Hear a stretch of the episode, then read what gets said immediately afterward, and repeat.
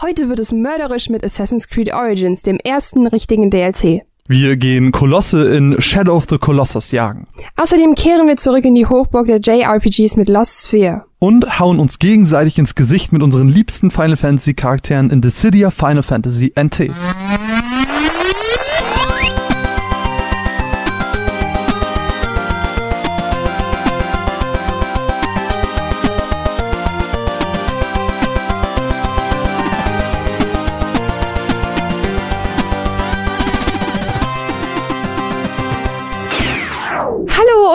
Herzlich willkommen zu einer niegelnagelneuen und frischen Ausgabe der Runaways. Mein Name ist Caro und ähm, ach, auch wenn der Tag heute nicht so richtig unter einem guten Stern steht, hoffen wir heute auf das Allerbeste. Marvin, was ist da los? Hallo erstmal.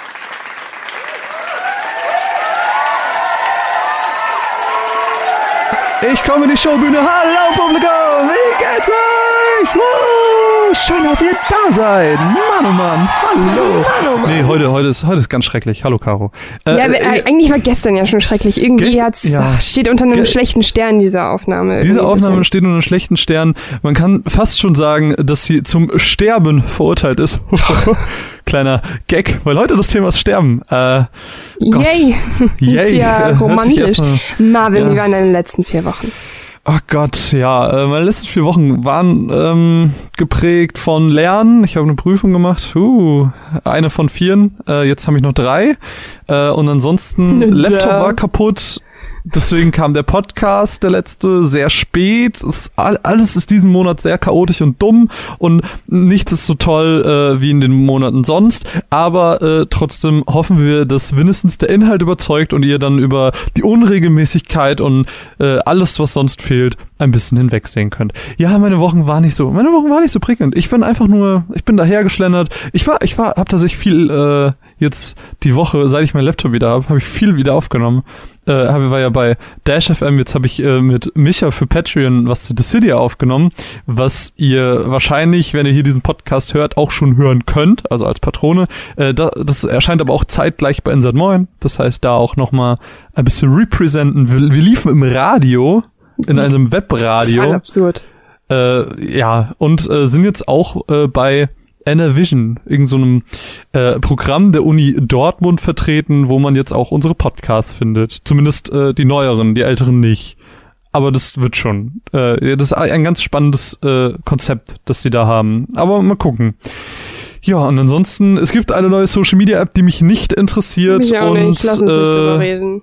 Ja, ich habe viele tolle Videospiele gespielt, über die ich mich freue äh, zu erzählen. Und ich habe das alles so ein bisschen ähm, anders gemacht, denn äh, kleine Anekdote. Gerade bei dem Shadow of the Colossus Beitrag habe ich mich ein bisschen, ja, ich habe ein bisschen was anderes gemacht. Ich weiß nicht, ob man das so merkt.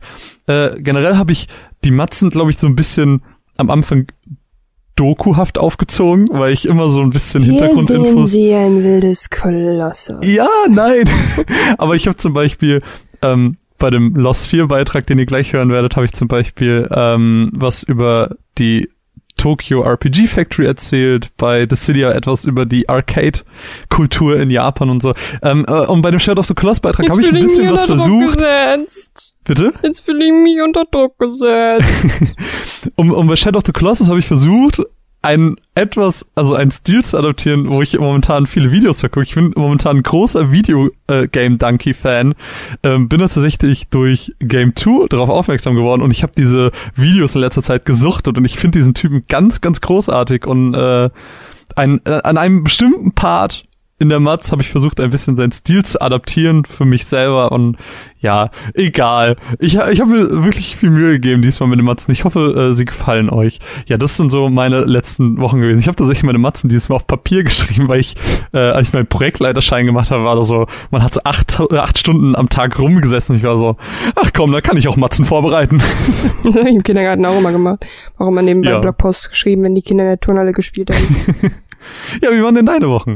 Ah, so chaotisch. Ich habe ja seit gefühlt 28.000 Jahren Kopfschmerzen und wir wissen immer noch nicht, woher es kommt. Ähm, bis mich jetzt jemand darauf hingewiesen hat, dass es tatsächlich von einem Mangel kommen kann, von Vitaminen, weil ich ja Vegetarierin bin. Das ist voll verrückt. Ähm, Aber ich habe eine neue Brille, das heißt, ich bin wie eine Bullenschlange. Ähm, ist aber voll okay, ich sehe jetzt endlich mal schlau aus. Ähm, vielleicht auch mal ein bisschen älter als zwölf, wer weiß. Ansonsten Nee, waren nee, meine... nee ich habe das Bild gesehen. Mm, mm, nee. Leck mich. Die Wolle ist schon gut ausgewählt. Ich fand das so charmant, als ich die abgeholt habe. Und das habe ich bisher bei jeder einzelnen Brille gehört, die ich bekommen habe. Und ich weiß nicht, ob die das standardmäßig sagen oder ob ich einen sehr, sehr guten. Geschmack habe. Und zwar haben die mir die aufgesetzt und dann meint sie nur so, oh, sehr schöne Brille, sehr, sehr schön ausgewählt. Und ich nur so, Ich glaube, ich, ich glaub, das ist ein bisschen deren Job. Ich glaube, nein, das gehört nein, dazu. nein, nein, nein, nein. Vor mir hat auch jemand eine Brille abgeholt und da hat sie es nicht gesagt. Vielleicht hat er es vorher gesagt, bevor du es mitbekommen hast. Nein, nein, nein. Oder als er schon Fall, die Brille ähm, ausgesucht hat. Ja, Also- au außerdem, außerdem habe ich eine Wohnung. Oh Gott, ich zieh aus, ich will nicht ausziehen.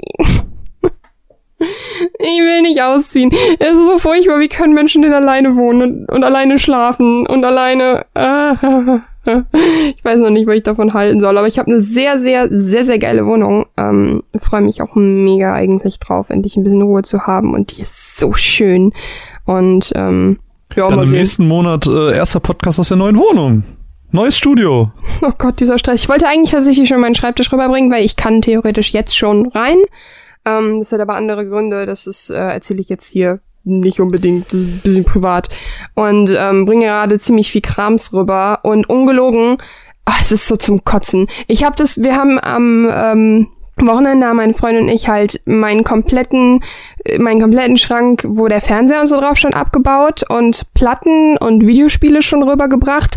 Ungelogen, es waren fünf Kisten und ich bin nicht mal in mein Bücherregal gegangen. Also doch, wir haben eine Etage vom Bücherregal ausgeräumt mit, ich keine Ahnung, sieben Büchern oder so. Ansonsten haben wir fünf Kisten rübergebracht, alleine an Konsolen, Platten, Plattenspieler, ähm, Videospiele. Ähm, die Schränke habe ich an meinen Bruder vertickt. ähm, ja, super absurd. Ähm, Mhm. Weiß jetzt auch noch nicht äh, genau. Hier steht halt so viel Kram gerade rum und das ist so unschön. Und ähm, das Ding ist aber, wir können halt nicht, wahrscheinlich nicht an einem Tag fest umziehen, weil es ein bisschen komplizierter ist.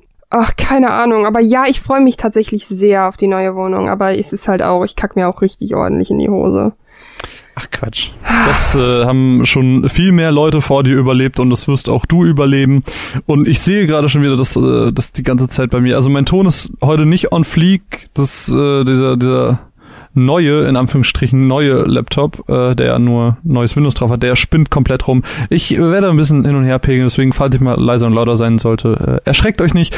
Aber äh, wir können oder müssen an dieser Stelle auch eine kleine Entschuldigung aussprechen, denn diesen Monat ist nichts bei Patreon erschienen. Wir können leider auch keine neuen Patronen ver äh, verzeichnen. Wir haben eher Minus gemacht diesen Monat, aber das ist schon okay. Ähm, bei Patreon ist in diesem Monat nichts erschienen, weil ich halt zum einen ähm, ja gelernt habe ganz viel und dann eben entsprechend der Laptop kaputt war, wo ich eigentlich aufnehmen wollte, wo dann die Dissidia Sache hätte früher kommen sollen.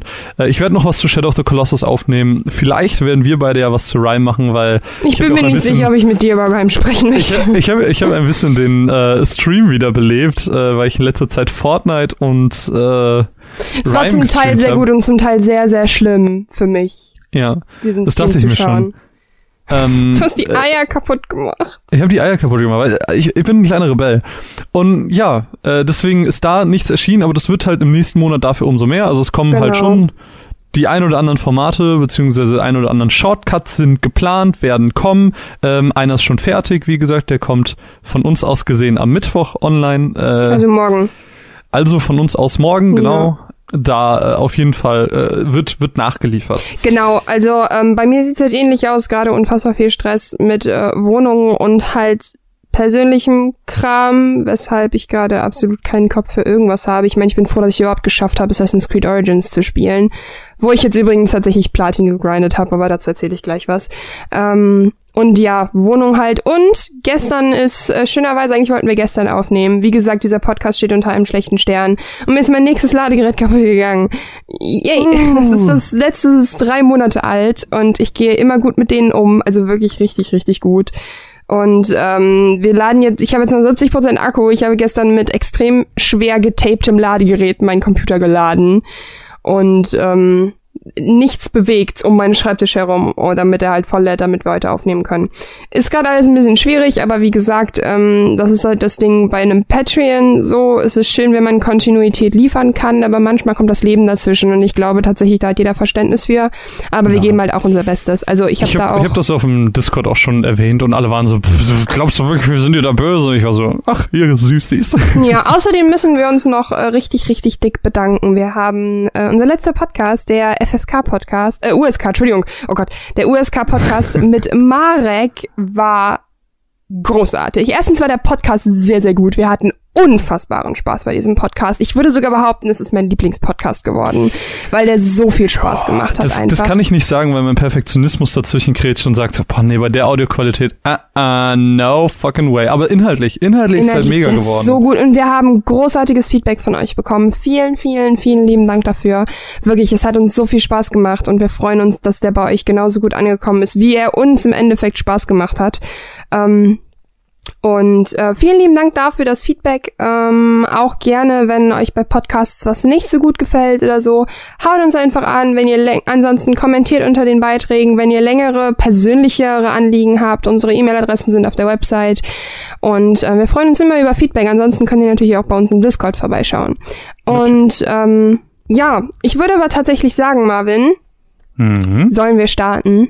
Wir starten das Thema. Ähm, wir haben eine pickepacke ein pickepackevolles Thema. Und als ich mich darauf vorbereitet habe, dachte ich erst so, ah, okay, vielleicht reicht es doch nicht. Und dann war ich so, fuck, fuck, das Thema ist unendlich. Oh mein Gott, ich kann nicht aufhören. Ich kann nicht aufhören. Oh mein Gott, oh mein Gott, oh mein Gott. Und es ist, es ist so viel. Sterben ist tatsächlich genau. ein Thema, über das man sehr viel reden kann. Ähm, wir werden im ersten Teil, würde ich vorschlagen, so ein bisschen über die Spielmechanik des Sterbens sprechen mhm. und dann im zweiten Teil über den Inhalt, also wenn Charaktere sterben, äh, im Spiel äh, ein bisschen zu sprechen. Da wird's auch, glaube ich, ein bisschen mehr Spoilerino. Ja, aber ich habe euch auch schon gesagt, äh, ähm, ich werde mich nachher gerne dran setzen und ähm, in den, äh, wie heißt's, in den Timecodes, Timecodes werde ich ja. reinschreiben, wann wo Spoiler anfangen und aufhören. Also wir werden das versuchen jetzt nicht durcheinander zu werfen, sondern klipp und klar halt zu starten und halt auch vorher mal kurz zu sagen, Spoiler zu dem und dem Spiel. Ist zwar ein bisschen mehr Arbeit, aber wir, wir umfassen so viele Spiele, dass es halt wirklich Major Spoiler wären und ähm, hm. Ja, äh, also auch nicht wundern, falls, wenn ihr die Folge zum Release hört, dass die vielleicht nicht direkt da sind. Genau, äh, ich kann sein, Gas, aber es ist halt immer, es ist halt immer, ich glaube, das vergessen viele daran, ähm, wenn ich das vorher machen müsste, dann erstmal haben wir gerade den 27. Außerdem müssten wir halt ohne Ende Dateien immer hin und her schieben, damit das pünktlich funktioniert und das ist einfach unmöglich. Ähm, aber das kriegen wir auf jeden Fall hin. Ähm, und ansonsten wartet einfach ein, zwei Tage, aber das machen wir so schnell wie es geht. Jo. Ähm, deswegen würde ich sagen, hören wir einfach mal eine Matz, steigen dann ins Thema ein und das wird ganz schön wunderbar. Ich freue mich drauf. Was möchtest du denn hören, Marvin? Na, ich würde sagen, wir fangen mit was an von mir, weil ich habe drei Titel, du hast einen. Ähm, ich weiß nicht, äh, vielleicht um hm, mit was Thema Fremden anzufangen, vielleicht Dissidia als erstes. Ja, Machen wir das so. Dann würde ich an dieser Stelle einfach mal sagen, Mats ab!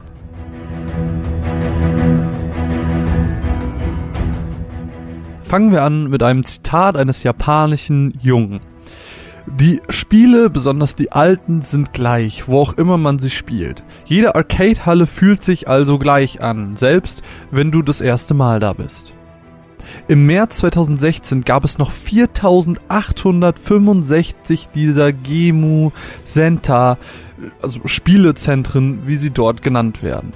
Anders als in anderen Ländern dieser Welt hält sich die Arcade-Kultur in Japan und wurde nicht vom Mobile Gaming oder den Heimkonsolen abgelöst. Viele Spiele werden exklusiv für diese Automaten hergestellt. Bei weitem nicht alle schaffen es jedoch nach Deutschland. Bereits am 26. November 2015 konnten japanische Spielerinnen und Spieler sich auf Dissidia Final Fantasy NT freuen. Wir sahen lediglich Trailer des Titels mit so einer unfassbar guten Grafik. Final Fantasy Fans wie ich blieben jedoch erstmal auf dem Trockenen. Bis vor kurzem, denn seit dem 30. Januar ist das Spiel auch bei uns auf der PS4 erschienen und natürlich haben wir da einen Blick hineingeworfen. Bei Dissidia Final Fantasy NT handelt es sich um ein 3 vs 3 3D Battle Arena Beat'em Up. bei dem wir mit unseren liebsten Helden des Franchises uns gegenseitig aufs Fressbrett geben dürfen. Am Kampfsystem, das wir aus den beiden Vorgängern kennen, hat sich erstmal nichts geändert. Jeder Kämpfer hat zwei Typen von Angriffen, Mut und LP-Angriffe.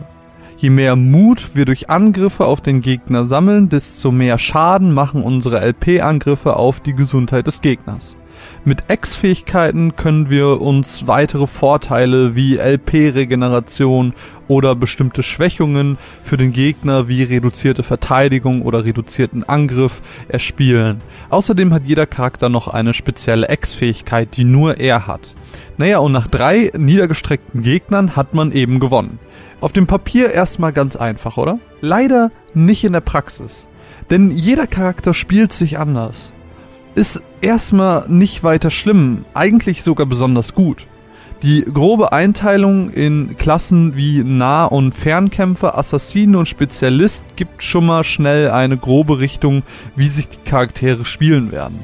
Wobei auch hier der Unterschied zwischen einem Nahkämpfer, einem Assassinen und einem Spezialisten erstmal nicht so wirklich klar wird. Und Komplexität ist ja eigentlich ganz toll. Das Problem, was The City aber mit sich bringt, ist, dass es sich nicht vernünftig erklärt.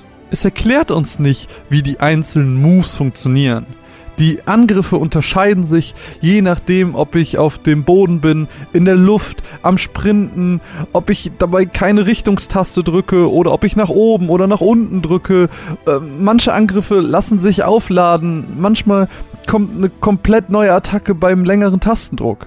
Und all das ist bei jedem Charakter anders. Lightning aus Final Fantasy 13 kann beispielsweise zwischen physischen und magischen Angriffen wechseln. Squall aus Final Fantasy 8 kann durch richtig getimte Knopfdrücke bei Schlägen Explosionen mit seinem Gunblade erzeugen. Wie das aber wirklich funktioniert, findet man eigentlich nur sehr schwer raus. Es gibt keine Character Tutorials oder Moveset Listen. Nichts. Zumindest nicht im Spiel. Es gibt hier nur dich und deine Gegner aber unsere PS4-Version unterscheidet sich von der in japanischen Arcades. Zum einen durch den Online-Modus, wo alle sechs Charaktere durch menschliche Spieler gesteuert werden können, als auch durch einen Story-Modus. Der Online-Multiplayer an sich ist eine gute Idee. Die Wartezeiten zwischen den Matches aber teils länger als einzelne Kämpfe, was sehr nervig sein kann. An der Stelle auch, warum gibt es keinen lokalen Koop? Der Story-Modus war für mich der Punkt, warum ich ja spielen wollte. Helden aus allen Spielen in einer Geschichte? Count me in. Untypischerweise müssen wir jedoch on- oder offline kämpfen, unseren Account aufleveln und die dabei verdienten Memoria äh, einsetzen, um uns einzelne Story-Parts freizuschalten. Wir können also nicht einfach spielen, spielen, spielen, sondern schalten uns die Story nach und nach frei. Aber gut, reden wir ganz kurz über die Story an sich. Die ist nämlich auch sehr schnell erklärt. Nachdem aus den Vorgängern Kosmos und Chaos nicht mehr sind, haben Materia und Spiritus deren Plätze eingenommen, die dann Helden aus allen Final Fantasy Haupttiteln sowie einigen Spin-offs und einer Handvoll Antagonisten beschwören, um eben sie kämpfen zu lassen. Denn Kämpfe erzeugen in dieser Welt, in der sich diese beiden Gottheiten befinden, Energie, die zum Erhalt dieser Welt notwendig ist. Und während das primäre Ziel noch das Ausschalten der Antagonisten war, zeigt sich, dass eine wesentlich größere Bedrohung auf uns wartet. Die Geschichte an sich ist gut erzählt, macht Spaß, wird aber viel zu kurz erzählt. Das Pacing ist zu schnell und es nutzt bei weitem nicht sein volles Potenzial. Und damit meine ich, dass nicht mal alle Charaktere genutzt werden, die es im Spiel gibt und manche der Zeitchronik entsprechend komplett unlogisch eingesetzt werden. Das heißt, ein Charakter wird der Zeitchronik entsprechend einfach an zwei verschiedenen Orten eingesetzt und das passt einfach nicht.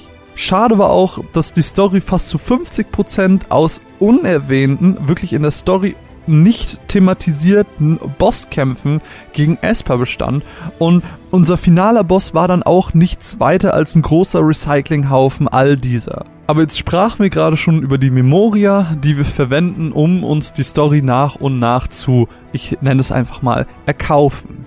Aber diese Memoria sind nicht das einzige, das wir von abgeschlossenen Offline-Herausforderungsmatches und Level-Ups bekommen. Es gibt auch Schatzsphären und Gilde.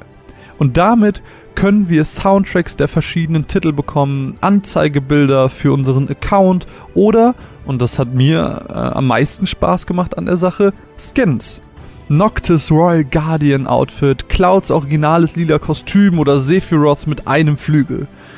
Der komplette Verzicht auf Mikrotransaktionen freut einen da natürlich gerade in der heutigen Zeit sehr. Neben unserem Account-Level leveln aber auch unsere Charaktere, die dann neue LP-Angriffe bekommen, neue Sprüche für den Online-Multiplayer und das Level hat dann auch nochmal einen Einfluss auf die KI. Ebenso gibt's Story-Multiplikatoren, die einem die Story erleichtern und und und und und. Dissidia Final Fantasy NT ist ein optisch wunderschönes Spiel, das all unsere Lieblingscharaktere perfekt und stimmig in Szene setzt. Gerade mit den Battle Themes kommt eine wirklich tolle Stimmung auf. Es leidet aber an seiner Komplexität oder vielmehr unter der fehlenden Erklärung an so vielen Ecken. Die Story versprach viel, wurde aber unzureichend erzählt und wirkte nur notdürftig zusammengeworfen für den PS4 Release. Eine Empfehlung geht hierbei wohl am ehesten an Hardcore Final Fantasy Fans. Alle anderen werden vermutlich eher frusten. Wir bedanken uns bei Square Enix für den Mustercode.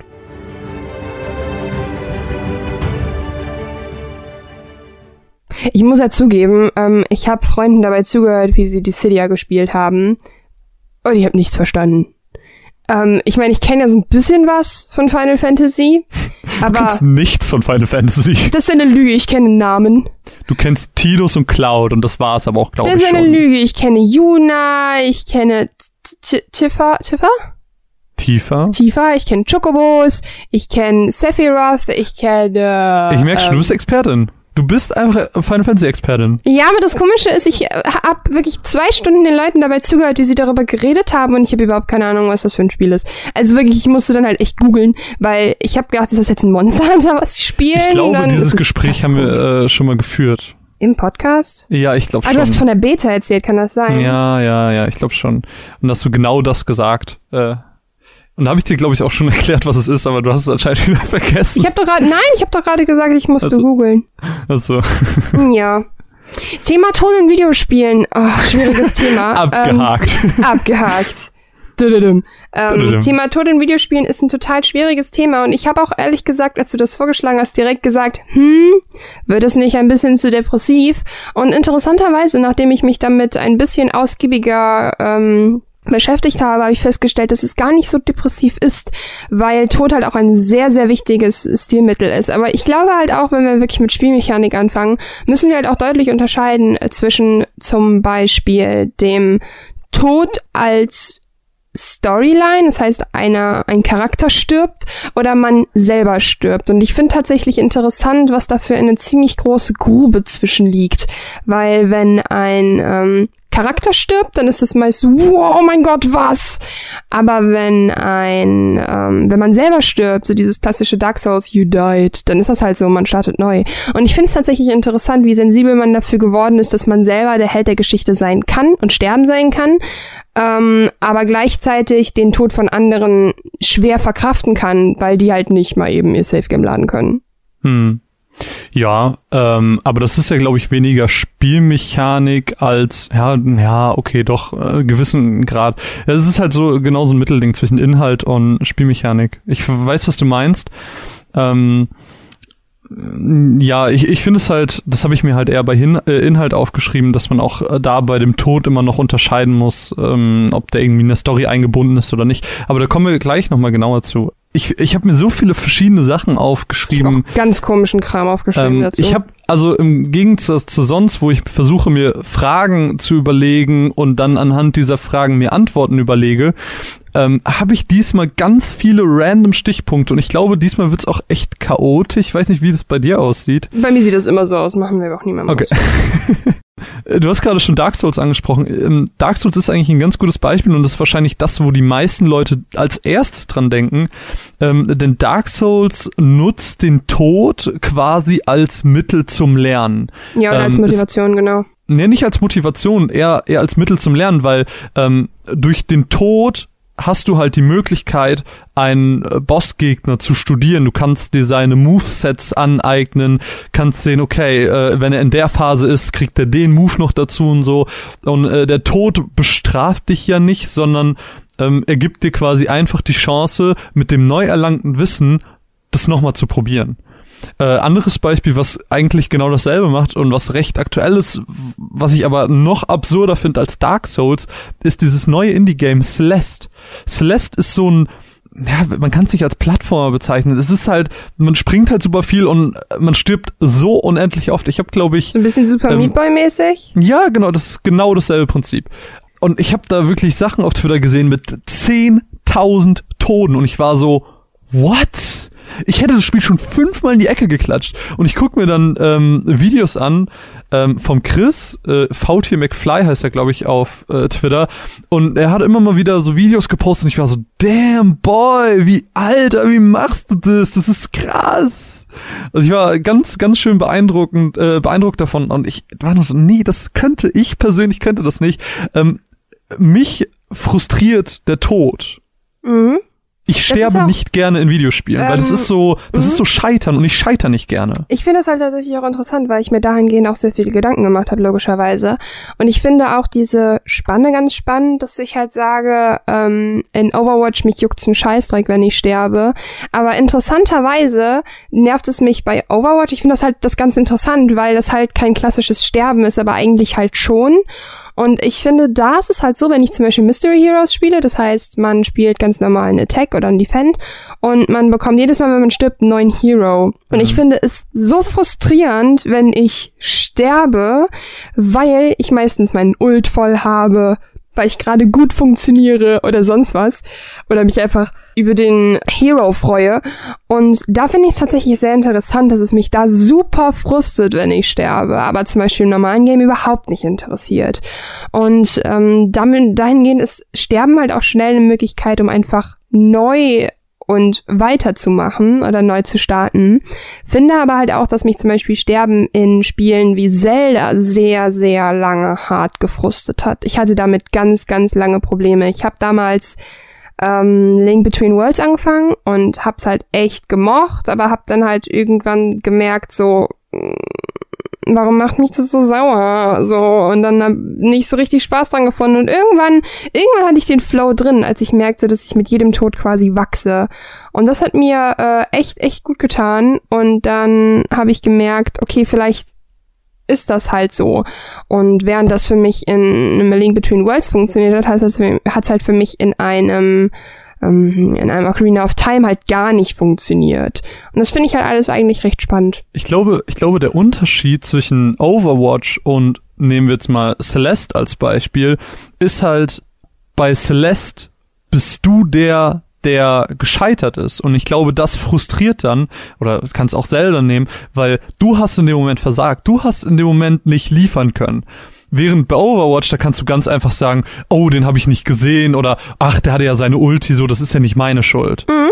Und ich glaube, das ist halt ein ganz großer Faktor, dieses äh, beim, beim Scheitern bin ich selber schuld, ist es mein persönliches Versagen oder war es ja der andere? Der andere war ja einfach besser, der hat einen höheren Rank, der hat einen Ulti, der hat einen besseren Hero oder sonst irgendwas. Da findet man irgendwie, da kann man die Schuld so abschieben. Und ich glaube, das ist äh, bei dem Tod so ein ganz entscheidender Faktor. Ist es meine eigene, mein eigenes Unvermögen oder war es ja das Spiel, was vielleicht unfair war, weil es in dem Moment zu schwer war, überlevelt oder sonst was?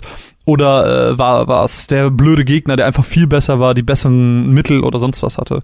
Mhm. Finde ich eigentlich äh, ganz spannend, äh, wenn man das so bei sich selber beobachtet dann. Absolut. Ich finde auch tatsächlich, deshalb kann ich zum Beispiel kein Dark Souls spielen, weil das für mich kein Prinzip ist, wie es funktionieren sollte. Also einfach, ich würde behaupten, also ich habe äh, Dark Souls kommt da jetzt geremastert raus und ich bin echt am überlegen, ob ich es mir einfach mal hole, um mal zu gucken, wie wie ich damit funktioniere. Aber ähm, ich mag das tatsächlich nicht so gern. Also dieses Extrem. Also ich merke es halt in Breath of the Wild, wo man am Anfang ständig gestorben ist. Hey, ich glaube, du wirst halt damit keinen Spaß haben. Ich glaube, du bist so eine äh, so eine Happy Place Spielerin. Ich glaube, ähm, so so Frustspiele sind nichts für dich. Aber ich also doch auch Zelda. Was auch Ja, manchmal aber Zelda- Zelda sein ist kann. nicht so also jetzt nicht Breath of the Wild, aber die alten Zelda-Teile mit ihren Bossen, Alter, ich habe äh, Link Between Worlds ein Jahr ungespielt in meinem Zimmer stehen gelassen, weil mich das, äh, weil ich gegen Ganon nicht angekommen bin. Ja, aber ich glaube, das ist eine, ich glaube, du kannst Zelda nicht mit einem Dark Souls vergleichen. Ich Nein, glaube, nein, der nein, ich Vergleich hinkt ein bisschen.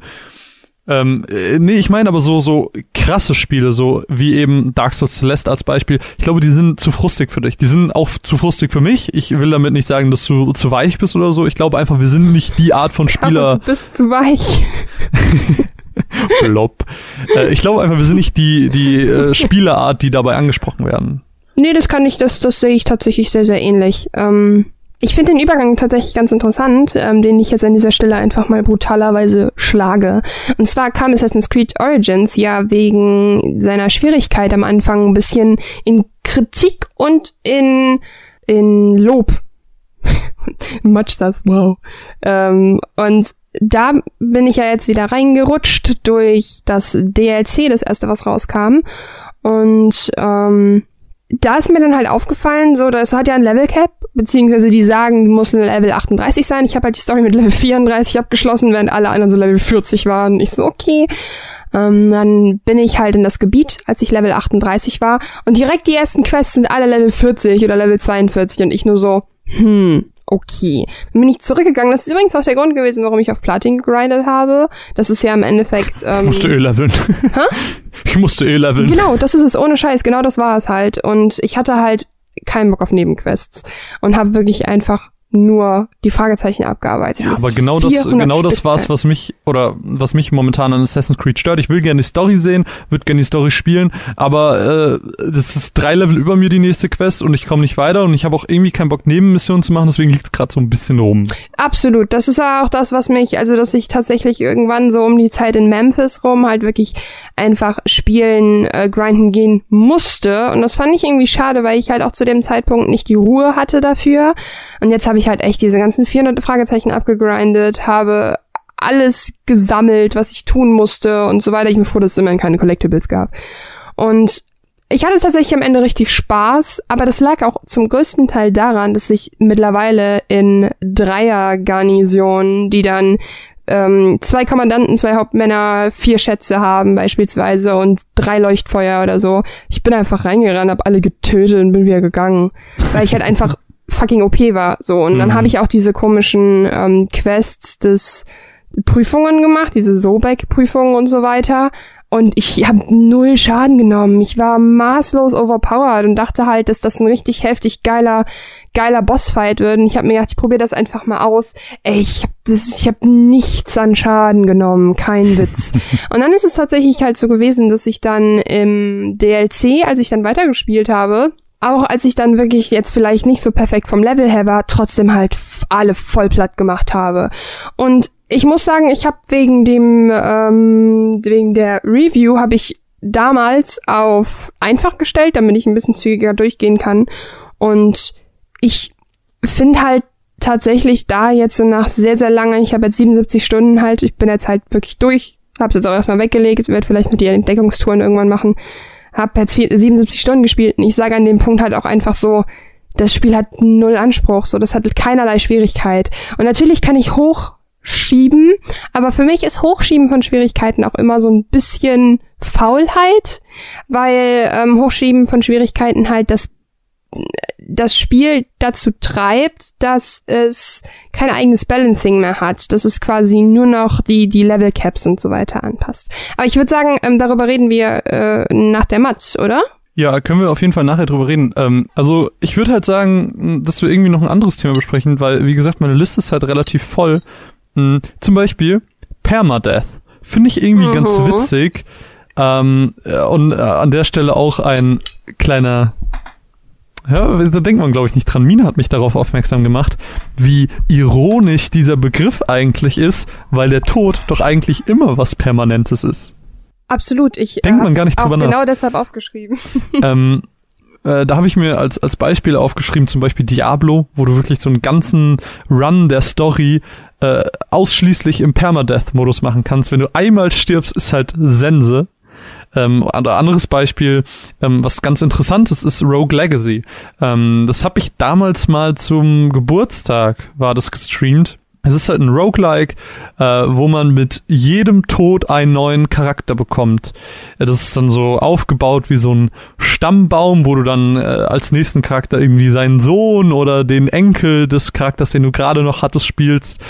Ähm, das ist insofern ganz cool, weil hier die Spielmechanik tot ähm, ganz witzig präsentiert wird, während der Loot, den wir mit unserem Ritter aufsammeln in diesem Dungeon, nenne ich ihn jetzt einfach mal, nicht benutzen können, ähm, weder das Geld noch die Waffen oder sonst was, kann das erst unser Enkel, der das dann quasi erbt.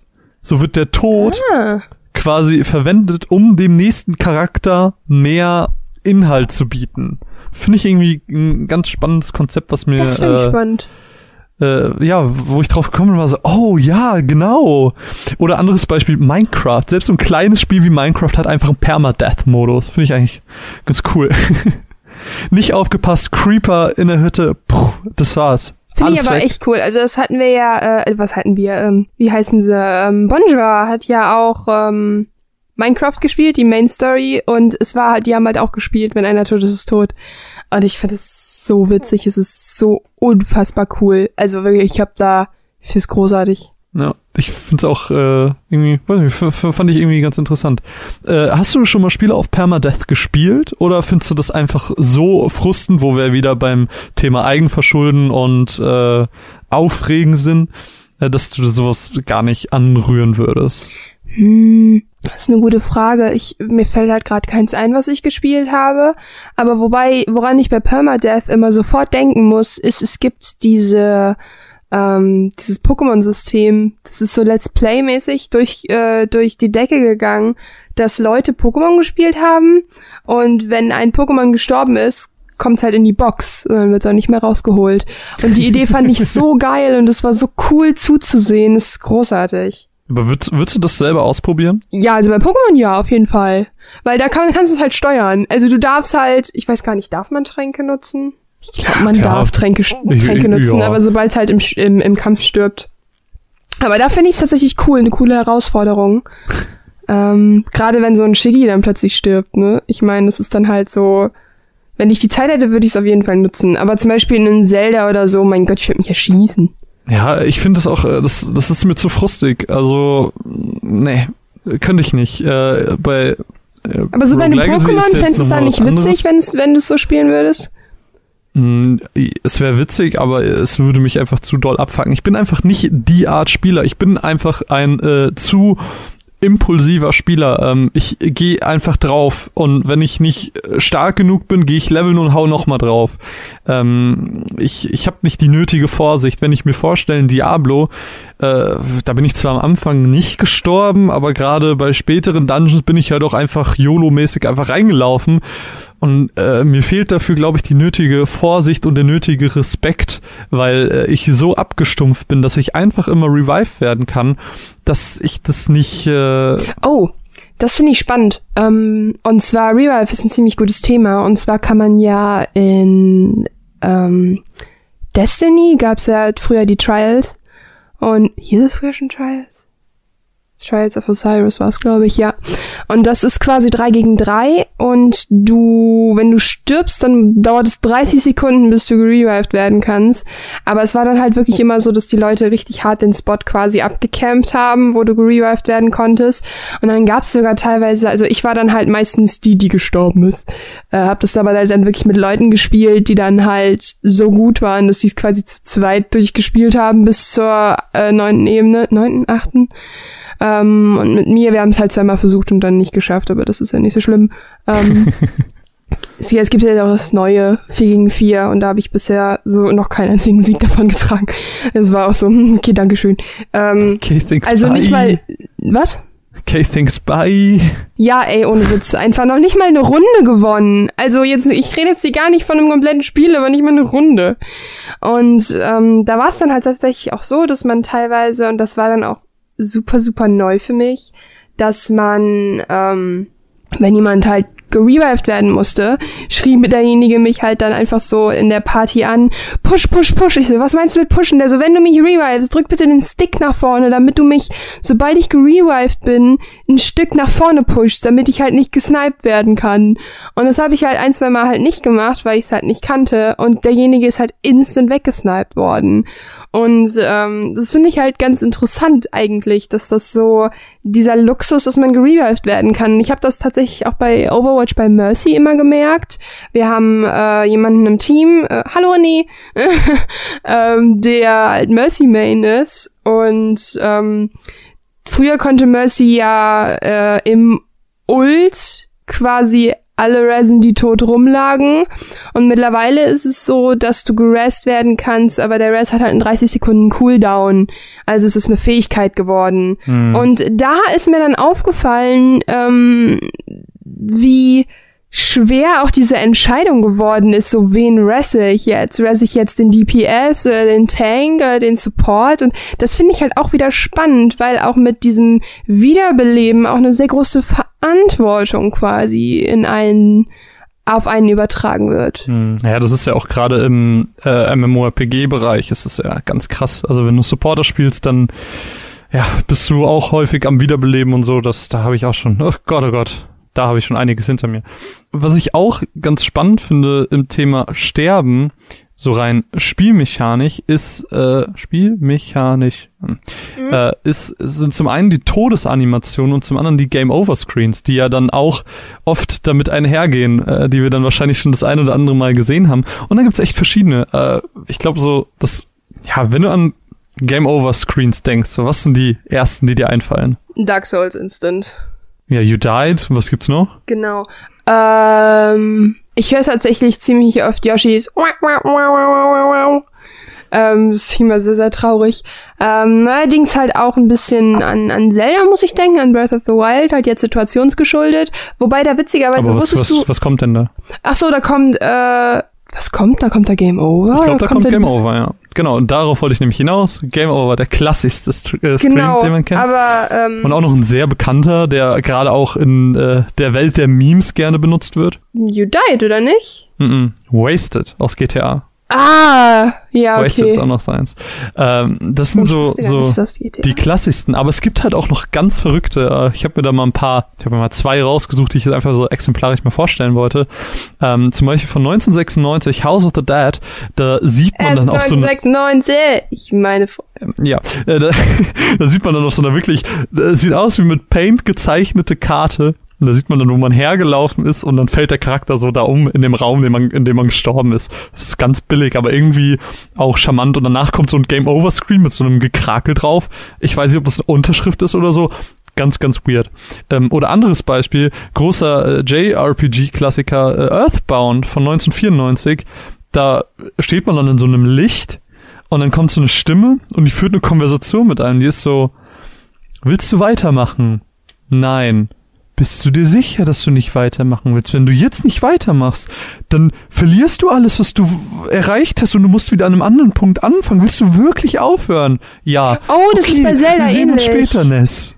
Das ist bei, bei Zelda ist das ähnlich. Bei Link Between Worlds kannst du halt entweder dein letztes Safe Game laden oder halt, wenn du halt auswählst, ähm, neu starten quasi, dann verlierst du alle deine, dein komplettes Gear, weil in The Link Between Worlds war das so, dass du dir dein Gear halt ausleihen musstest bei Ruvio, Rovio oder so.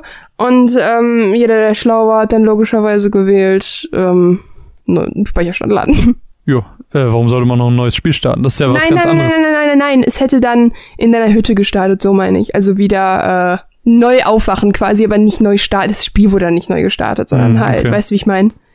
Ja, ja, also das fand ich auf jeden Fall ganz charmant so zu lesen, dieses, du bist gestorben und dann führst du mit jemandem, wer immer das doch ist, eine Konversation und das fand ich irgendwie ganz süß, dass du auch so verabschiedet wirst, wenn du sagen, sagst, ich will gerade wirklich nicht mehr spielen, danke. Das äh, mhm. fand ich ganz charmant. Ähm, was, was fallen dir denn so für Todesanimationen ein? Fällt dir da irgendwas Witziges ein? Oder irgendwas Besonderes? Ich meine, so ein Link in Breath of the Wild ist ja more or less einfach nur umgefallen. Oh, was ich, äh, ich weiß so? jetzt nicht, ob das als Todesanimation zählt, aber äh, ich finde es bei ähm, Mario Kart richtig charmant, wenn man von der Strecke fällt, dass man an so einer Angel von diesem Dings wieder Ja. hochgezogen wird. Sowas finde ich ganz süß. Mhm. Ähm, Todesanimationen. Ähm, also ich, ähm, mir fällt halt auch immer ganz schlimm dieses desynchronisiert von Assassin's Creed Art, äh, von Assassin's Creed halt einfach ein. Hm, Und, ja, ähm, das ist aber nochmal halt- was anderes, würde ich sagen. Ja, absolut. Ähm, das ist halt äh, so super, super wack. Und ähm, was mich auch tatsächlich nie loslassen wird, ist die Todesanimation aus Last of Us. Wenn Ja. dir der Zombie in den Hals beißt. Und die finde ich so Das- schlimm. Das habe ich äh, mir auch notiert, aber äh, es gibt noch was krasseres bei Last of Us. Es gab so eine Szene in der Turnhalle, wo du das erste Mal gegen so einen, ich weiß gar nicht, wie die heißen, ich, ich, ne, ich glaube Ja. irgendwas mit B, Boulder oder irgendwie sowas. Es war, auf jeden es war Fall- auf jeden Fall ein Zwischenboss. Ähm, ja, aber den, die gab's halt nachher auch als reguläre Gegner. äh, ja, genau, am Anfang war es aber recht. Auf jeden äh, Fall- Aber auf da bin jeden ich Fall, nicht gestorben, äh, weil es hat Kevin für mich gespielt. Kevin, Dankeschön, dass du an mich glaubst. Oder auch nicht, weil er ja für dich gespielt hat. Als Maul. Auf jeden Fall, wenn er dich dann kriegt, dann umarmt er dich so, packt dich von hinten und reißt dir das Gesicht auf. Zieht so wirklich von unten und oben am Mund und reißt dir das Gesicht auf. Und es ist so ganz krass. Ich muss auch sagen, ähm, dass ich es ziemlich heftig fand in, in Last of Us, wenn man äh, Zombies getötet hat, dass man die teilweise, auf, also Klicker getötet hat oder so, ähm, äh, am Schopf gepackt hat und deren Schädel an Schreibtischkanten gebrochen hat. Ja, so richtig krass, so richtig auf, Genau. Und da ja. frage ich mich in den Momenten so, wie ist dieses Spiel durch die Prüfung gekommen? Absurd. Ne, es ist ja, glaube ich, durch die, dadurch, dass es abstrakt ist, ist es, glaube ich, nochmal was anderes. Ja, aber Ähm, es ist, ja. Äh, ich habe auf jeden Fall noch ein paar schöne rausgesucht, äh, was, glaube ich, so das, was, was mir persönlich äh, auch noch bekannt vorkommt aus der Kindheit, ist Crash Bandicoot. Crash Bandicoot nimmt tatsächlich da äh, nichts, äh, also die, die haben einfach alles dargestellt. So, das, es gibt auf der Strecke Ritter mit einem Schwert, ey, der haut dich einfach in zwei Teile und äh, dein, dein Oberkörper, dein Torsus fällt einfach komplett von den Füßen ab. Das ist Oder- in, das ist in Witcher ähnlich, da kannst du auch Gegner durchschneiden und die rutschen dann quasi schräg auseinander. Ja, ja, genau. Wobei das hier ein bisschen anders ist, weil es alles so diesen Cartoon-mäßigen Look hat Ja, und äh, dadurch eben auch, äh, ja, dieses, genau das, also spritzt kein Blut, sondern der Torsus fällt ab und ist so, oh, fuck.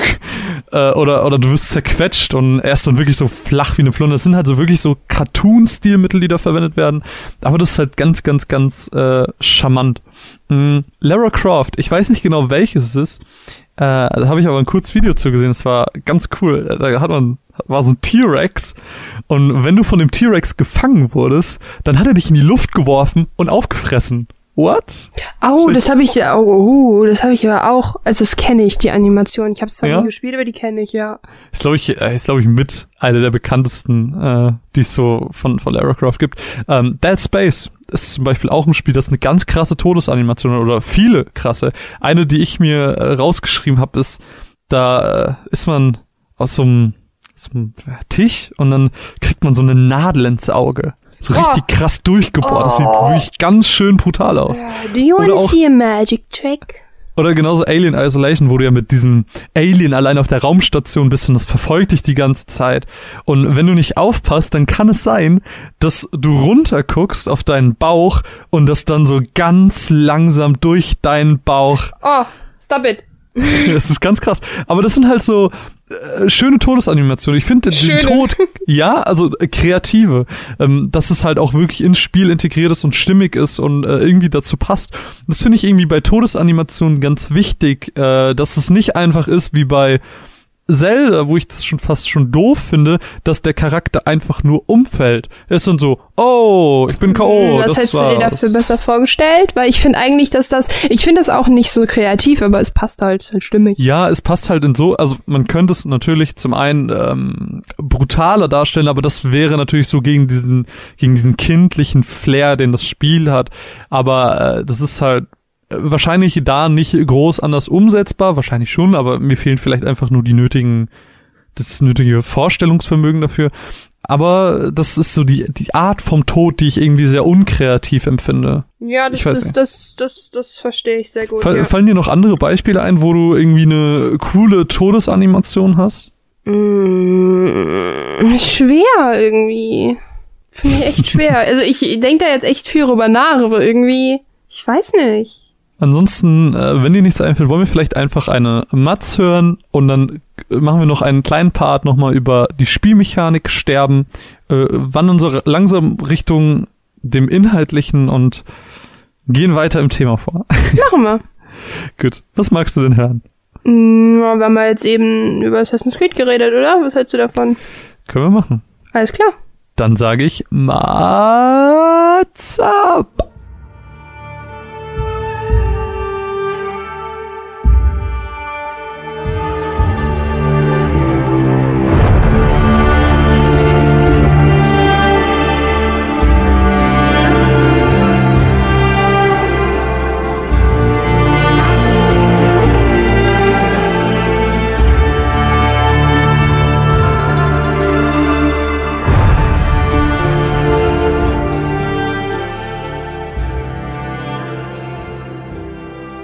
Meine Spannung auf den DLC von Assassin's Creed Origins war eine eigenartige Mischung aus Angst und Freude, denn die DLCs in der Assassin's Creed Geschichte waren zugegebenermaßen nur halbgares und deshalb war mein Anspruch besonders hoch. Ich wollte nicht eine Quest, ich wollte ein neues Gebiet, viel entdecken, coole Charaktere, endlich vernünftigen DLC-Content. Da aber Assassin's Creed Origins überraschend gut war und mich vielleicht ein paar viele Stunden in sich gefangen gehalten hat, hatte ich tatsächlich ein gutes Gefühl, war sehr positiv eingestellt, aber jetzt her mit dem guten Content. Unser neuester Auftrag als Verborgener führt uns in den Sinai. Die Halbinsel im Machtgebiet des alten Ägyptens ist besonders für den Bergbau bekannt, denn sie bauen Kohlenstoffkristalle ab. Das sind diese türkisen Dinger, die wir bereits im Main Game schon in den Garnisonen oder in den Lagern der Römer geplündert haben. Wo diese jedoch nur einzeln zu finden waren, gibt's sie mittlerweile in Dreier oder sonst was Packs und werden einem hinterhergeworfen, was ganz schön zum Upgrade der Rüstungen ist. Ähm, doch genau hier liegt das Problem, denn die Verborgenen werden tyrannisiert von den Römern, obwohl sie eigentlich nur versuchen, das Volk zu schützen, denn sie werden ausgebeutet. Der Rebellenführer Gamilat wird wegen benötigter Hilfe von den Verborgenen dazugezogen. Doch augenscheinlich reicht das einfach nicht. Deshalb reist Bayek in den Sinai, um dort zu helfen, wo er am meisten gebraucht wird. Mit dem neuesten DLC kommen weitere fünf bis acht Stunden zu dem Hauptspiel dazu. Theoretisch kann man es auch schneller durchjagen, jedoch ist einfach zwischendurch Level nötig, was wir im Hauptspiel schon er ähm, erlebt haben, was mich so ein bisschen stört, aber das ist einfach nur Geschmackssache. Der Sinai ist ein recht unspektakuläres Gebiet. Ja, es gibt Dinge zu entdecken, jedoch ist der Bergbau, die staubtrockenen Berge, das ist einfach nicht wirklich einladend. Und während wir ein florierendes, strahlendes DLC-Gebiet erwartet haben, sowas wie das saftig grüne Nildelta, wurde ich hier leider ein bisschen enttäuscht. Jedoch ist es halt authentisch. Aber das ist eine andere Sache. Wir besuchen das allererste Assassinenbüro und auch, wenn ich immer noch den Ausdruck sehr, sehr fragwürdig finde, ähm, ist es einfach Pflicht, dass so endlich etwas endlich mal entsteht, denn wir kennen die Social Hubs aus der Geschichte von Assassin's Creed und ich mag sie, um ehrlich zu sein.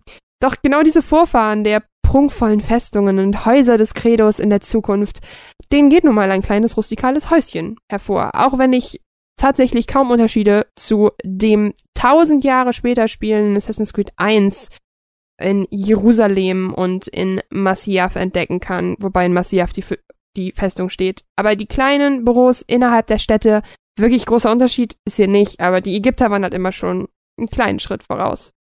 Die neuen Charaktere sind unfassbar flach. Ich habe keinen einzigen Namen behalten und es kommen überhaupt keine neuen Beziehungen zustande, was wirklich schade ist, denn man möchte doch trotzdem immer noch wissen, wofür man kämpft und die einzige Motivation kann nicht unsere Frau sein, beziehungsweise nicht mehr unsere Frau oder unser toter Sohn. Ähm, dementsprechend belanglos sind auch die Hauptquests was mich sehr enttäuscht hat, da die Hauptcharaktere und die Main Quests des Main Games sehr tief waren und sehr viel geboten haben. Hier hat man es leider nicht so richtig ausgenutzt und sich so ein bisschen auf den fantastischen Hauptcharakteren ausgeruht. Es gibt kaum etwas, was an der Geschichte spannend ist. Es wirkt wie eine kleine aufgewärmte Version der Main Story, die bösen, bösen Römer. Das kennen wir alles schon. Und nach drei weiteren Zielen macht man sich dann auf den Weg zum Endkampf. Doch das ist eure Sache, das möchte ich nämlich nicht vorwegnehmen. Auch wenn ich tatsächlich Stilmittel und Storywriting hier sehr, sehr einfach finde. Zu einfach, meiner Meinung nach. Die Mechanik bleibt unverändert, es ist jedoch recht viel buggy und ruckelig, denn mal rutschen die Beine in Steine, während man klettert, Gegner oder wir selbst buggen komplett in Steine oder Bäume hinein und ich muss einfach sagen, bei einem so großen Titel wie Assassin's Creed Origins verlange ich mehr Präzision, weniger Schlampigkeit und dann muss ich halt länger auf einen DLC warten, aber lass doch bitte nicht ständig meine Extremitäten in irgendwelchen Szenerien versacken. Trotzdem ist der DLC vernünftiger Content, was jetzt erstmal ein bisschen gegensprüchlich wirken mag, aber er macht Spaß und wer Fan des Assassin's Creed ähm, Systems ist, der wird auch hier Spaß haben. Das Looten und Leveln, das Rumlaufen, Klettern, Entdecken, Aufdecken. Und genau das liefert mehrere Stunden, mehrere weitere schöne Stunden für dieses Spiel. Und es liefert vor allen Dingen mehr als eine einzelne Quest, wie zum Beispiel der Jack the Ripper DLC, denn er bietet immerhin drei größere Quests, die alle so ein bisschen ihr, ihren Grund haben, ihren Fuß und vor allen Dingen liefert der DLC mehr Fragen hingehend des Ordens der Ältesten, des ganzen Universums in und dem alten Ägypten und was auf uns zukommen wird und wo alles angefangen hat. Die Idee und die Story um die Verborgenen ist unfassbar herzergreifend. Aya und Bayek sind zwei großartige Charaktere, die so schön geschrieben sind. Ich würde mir stundenlang irgendwelche Cutscenes mit denen angucken. Und als ich den DLC beendet hatte, machte sich dieses wundervolle und warme Gefühl in meinem Bauch breit, das ich absolut nicht bei jedem Spiel habe. Und auch wenn die Nebencharaktere etwas leiden, tut das Neubeginn-Gefühl einfach super, super gut. Dieses tiefschneidende Gefühl der Rebellion. Ubisoft schafft es, das ganz großartig zu erzeugen. Und dieses Gefühl eines Anfangs, etwas Großes, das in etwas Kleinem schlummert. Das Gefühl, das einen plötzlich aus dem Nichts motiviert und alles zu sammeln, alles zu allen zu helfen und jeden einzelnen Römer das Licht auszuknipsen. Das schafft das Spiel tatsächlich richtig, richtig gut. Und ich weiß nicht genau, wie sie es machen, doch sie machen es tatsächlich deutlich besser als in der Vergangenheit, gerade was Storywriting anbelangt, im Hinsicht auf die Hauptcharaktere. An der großen Story arbeiten wir noch ein bisschen.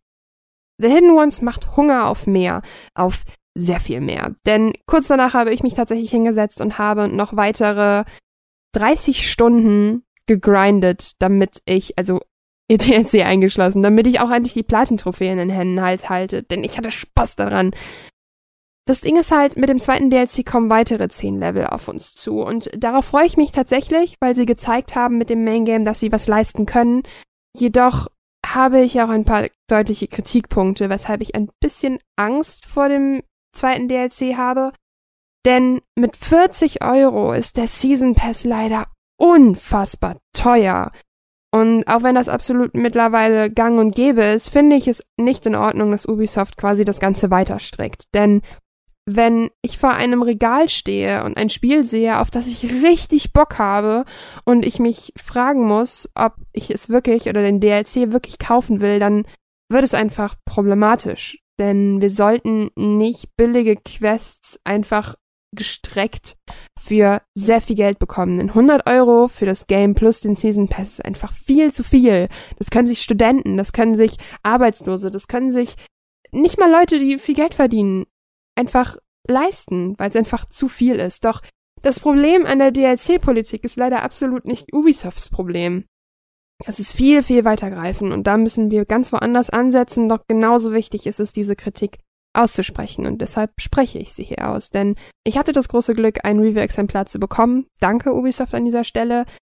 Jedoch stand ich vorher vor dem Regal und hab's mir echt zweimal überlegt und bin tatsächlich aus dem Laden rausgegangen. Einfach wegen der Vorbelastung von recht schlampigen DLCs und wenigstens habt ihr mir diesmal zumindest zu 70 Prozent das Gegenteil bewiesen. Halt, stopp, das war's noch nicht. Ich, ich hab noch was. Denn tatsächlich, ich weiß nicht, ob sie mich einfach nur sehr, sehr laut schreien gehört haben, hat Ubisoft etwas sehr, sehr Cooles in Assassin's Creed Origins eingeführt. Denn man kann jetzt im Menü die Musikhäufigkeit einstellen.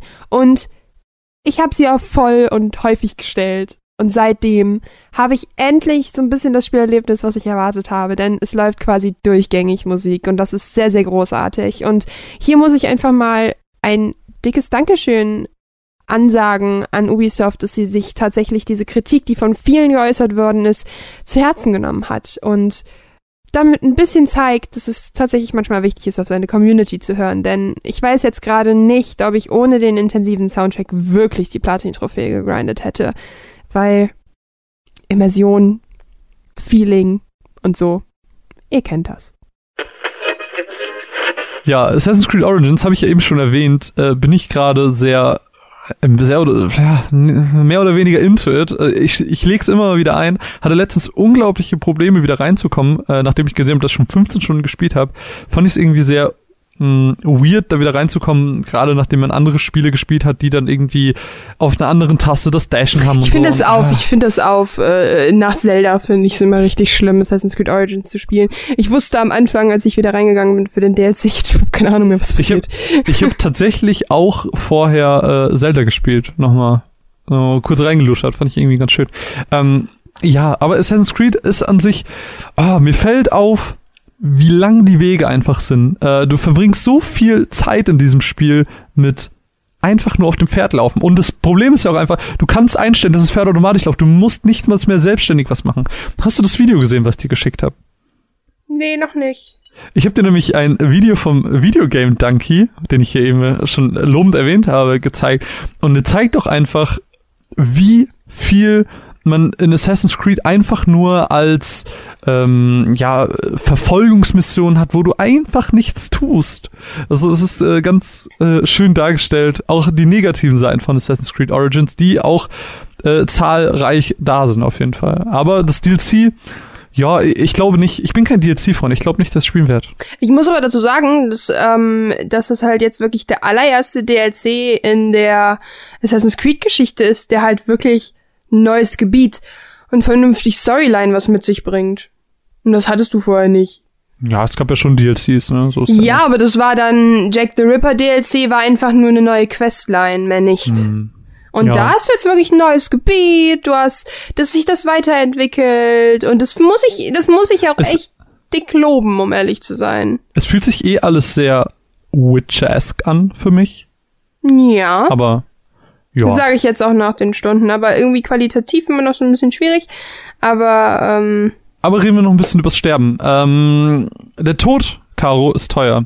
Ähm, nicht nur im echten Leben, äh, wo man auch für eine Beerdigung sehr viel Geld bezahlen muss, was ein bisschen äh, morbid ist in dem Zusammen äh, Zusammenhang. Aber GTA 5 oder generell GTA äh, ja, lässt einen äh, tief in die Tasche greifen, wenn man stirbt. Und oh, Borderlands auch. Stimmt, Borderlands auch. Äh, Finde ich irgendwie ganz witzig, dass der Tod Geld kostet und wenn man da so den Schlag zum echten Leben und GTA hat ja natürlich die besten Krankenhäuser der Welt, weil man wacht immer im Krankenhaus auf. Also die können alles zusammenflicken. Egal wie viele Schüsse du vorher inne hattest, die fliegen dich zusammen. Ey, da bezahle ich auch gern das Geld für.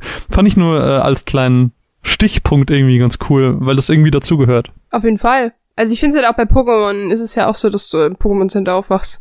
Hm? Ja, ja, genau. Das ist basically the same. Wobei ich nicht verstehe, warum äh, der Trainer in Ohnmacht fällt, wenn seine Pokémon besiegt werden. Äh, get used to it. Ja, das stimmt schon.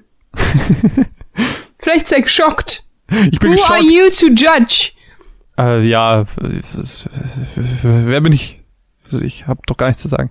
Nee, äh, hast du noch was anderes? Ich habe sonst, sonst mache ich einfach weiter. Äh, ich bin da. Ich oh Gott, ich habe so viele Sachen, so viele Sachen, Caro. Ich habe noch. Ähm, ich würde tatsächlich auf das äh, auf ein ein Spiel zu sprechen kommen, um ehrlich okay. zu sein. Und zwar äh, an dieser Stelle äh, ein bisschen Spoilerino zu Rhyme, beziehungsweise ein bisschen sehr schwer Spoilerino. Oh, äh, ähm, in welchem Zusammenhang? Hat es noch was mit Spielmechanik zu tun? Dann habe ich nichts mehr. Was ich zum Beispiel ähm, noch interessant fand als Gedanken, da habe ich tatsächlich keine großen Beispiele zu gefunden, sondern es war mehr so ein, ja, so ein, so ein Gedanken, Gedankenschlag, den ich immer hier reinwerfen wollte, ist Sterben in der VR. Äh, oh, weil, oh, kennst weil, du das Spiel Echo? Mm, nee. Das ist ein Spiel, oh, das ist so weird, das ist so gruselig. Ich weiß gerade gar nicht, ob es VR ist oder nicht. Ähm, Echo ist ein Spiel, in dem du startest. Und ähm, Echt? Man startet? Ich weiß gerade nicht, wie genau es startet, aber auf jeden Fall ist es so, dass du jemanden tötest. Und ähm, in dem Moment stirbst du quasi auch. Und dann tötest du immer, musst du immer versuchen, dein letztes Selbst zu töten. Und das ist total krank, weil du halt quasi die ganze Zeit dir selbst versuchst zu entkommen, äh, dich gleichzeitig halt zu töten, deinen Schatten quasi, hm. deinen alten Spielschatten. Und die Idee finde ich halt auch krass. Oh, da muss ich mir was zu angucken. ne, jedenfalls Sterben in der VR, was ich halt daran interessant fand, war, es muss ja irgendwie dargestellt werden, dass das glaubhaft gemacht wird. Und äh, ich glaube, ich kann mir das sehr gut bei Horrorspielen vorstellen, wenn vielleicht gerade jemand mit einer Axt auf dich zuläuft.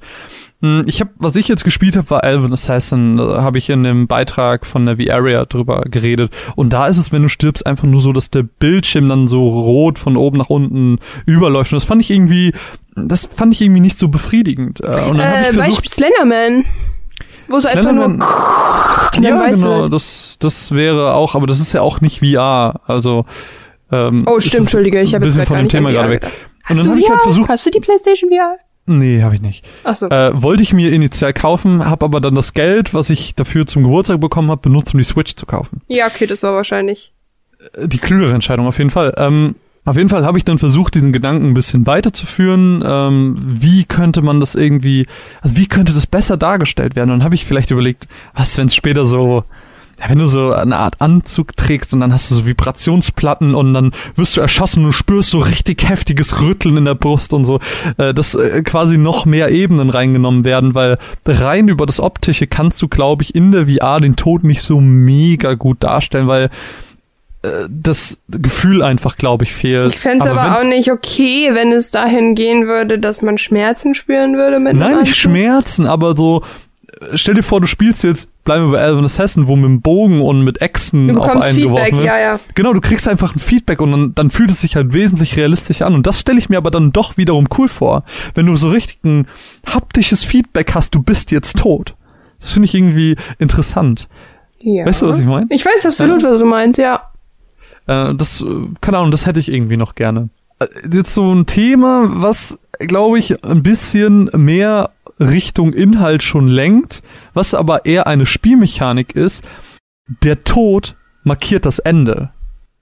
Also der klassische Fall ist natürlich, der Antagonist stirbt. Gerade in JRPGs ist es ganz häufig, dass der Antagonist drei oder viermal stirbt. bevor er wirklich tot ist. Äh, dann natürlich Slenderman hast du gerade schon äh, erwähnt. Äh, wenn der Slenderman dich findet, dann ist Ende, du bist tot, er kriegt dich. Der Shooter, ähm, und ich finde das auch nochmal eine ganz klassische Unterscheidung, dass man zwischen Story-Driven Games und Shootern und Strategiespielen und so unterscheiden muss, wo du dann stirbst bzw. verlierst ähm, oder eben im innerhalb einer Geschichte stirbst, das ist ja nochmal ein großer Unterschied. Aber so der Tod ist das Ende. Hm, was aber seltener der Fall ist, ist, dass der Protagonist am Ende stirbt. Und das finde ich, oder da war für mich der spannende Aspekt, wo ich gerne ein bisschen drüber reden würde. Absolut. Hast du äh, irgendwas sonst? Ich habe hier drei Beispiele, die ich mir äh, rausgesucht habe. Ich finde ja das Problem, wenn wir jetzt sagen Spoiler für Spiel XY, spoilern wir es ja schon, wenn wir den Spoilerwarnung aussprechen. Richtig. Aber das ist jetzt ein bisschen mit dem Thema geht das leider ein bisschen einher und ich hoffe, der ein oder andere äh, kann das verzeihen. Ähm, ja, dann würde ich tatsächlich direkt das, den Elefant im Raum ansprechen. Und äh, zwar Spoiler für Rhyme. ähm, dass man quasi im Endeffekt den Tod des Jungs spielt. Und mich hat das tatsächlich sehr getroffen. Ich weiß nicht, wie sehr das, du das gerochen hast, weil ich hab's halt null gerochen. Mich hat's so überrascht. Ich war so geschockt.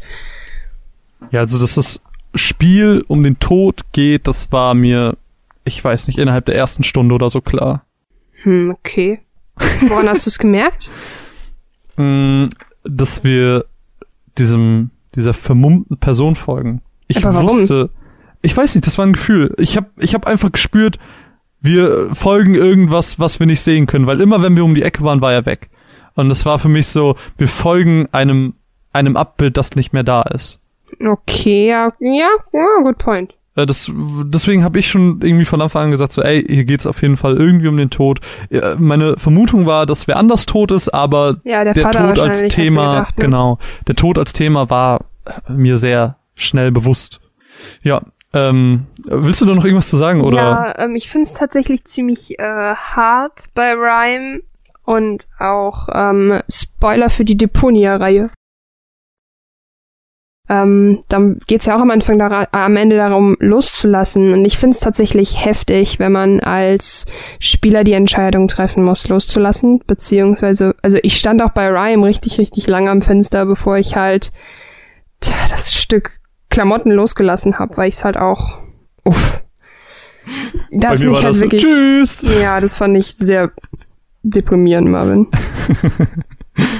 äh, ich weiß nicht, der Tod mit dem Protagonisten ist halt irgendwie äh, emotionaler, emotionaler als der Antagonist. Beim Antagonisten äh, empfinden wir so ein Glücksgefühl, wir haben es geschafft, wir haben das Spiel besiegt, so, wir haben es, ja, wir sind die Besten. Wenn aber der Protagonist stirbt, dann bleibt da eine Traurigkeit zurück, weil mit dem Protagonisten verbinden wir uns ja. Ob wir jetzt fünf Stunden oder 50 Stunden spielen, ist ja eigentlich egal. Wir bauen eine gewisse Verbindung zueinander auf und äh, dann sich dann ja. sich davon zu trennen, selbst, also ich meine, wir würden ja uns so oder so davon trennen, weil wir das Spiel aufhören, weil wir es nicht mehr weiterspielen oder sonst was, aber zu wissen, dass auch innerhalb der Geschichte wir uns von dem Charakter trennen, ist irgendwie nochmal eine ganz andere Ebene. Absolut, ähm, ich finde es tatsächlich ganz interessant. Ähm, es gibt beim Witcher ein Ende, wo man als Geralt halt im Sumpf sitzt.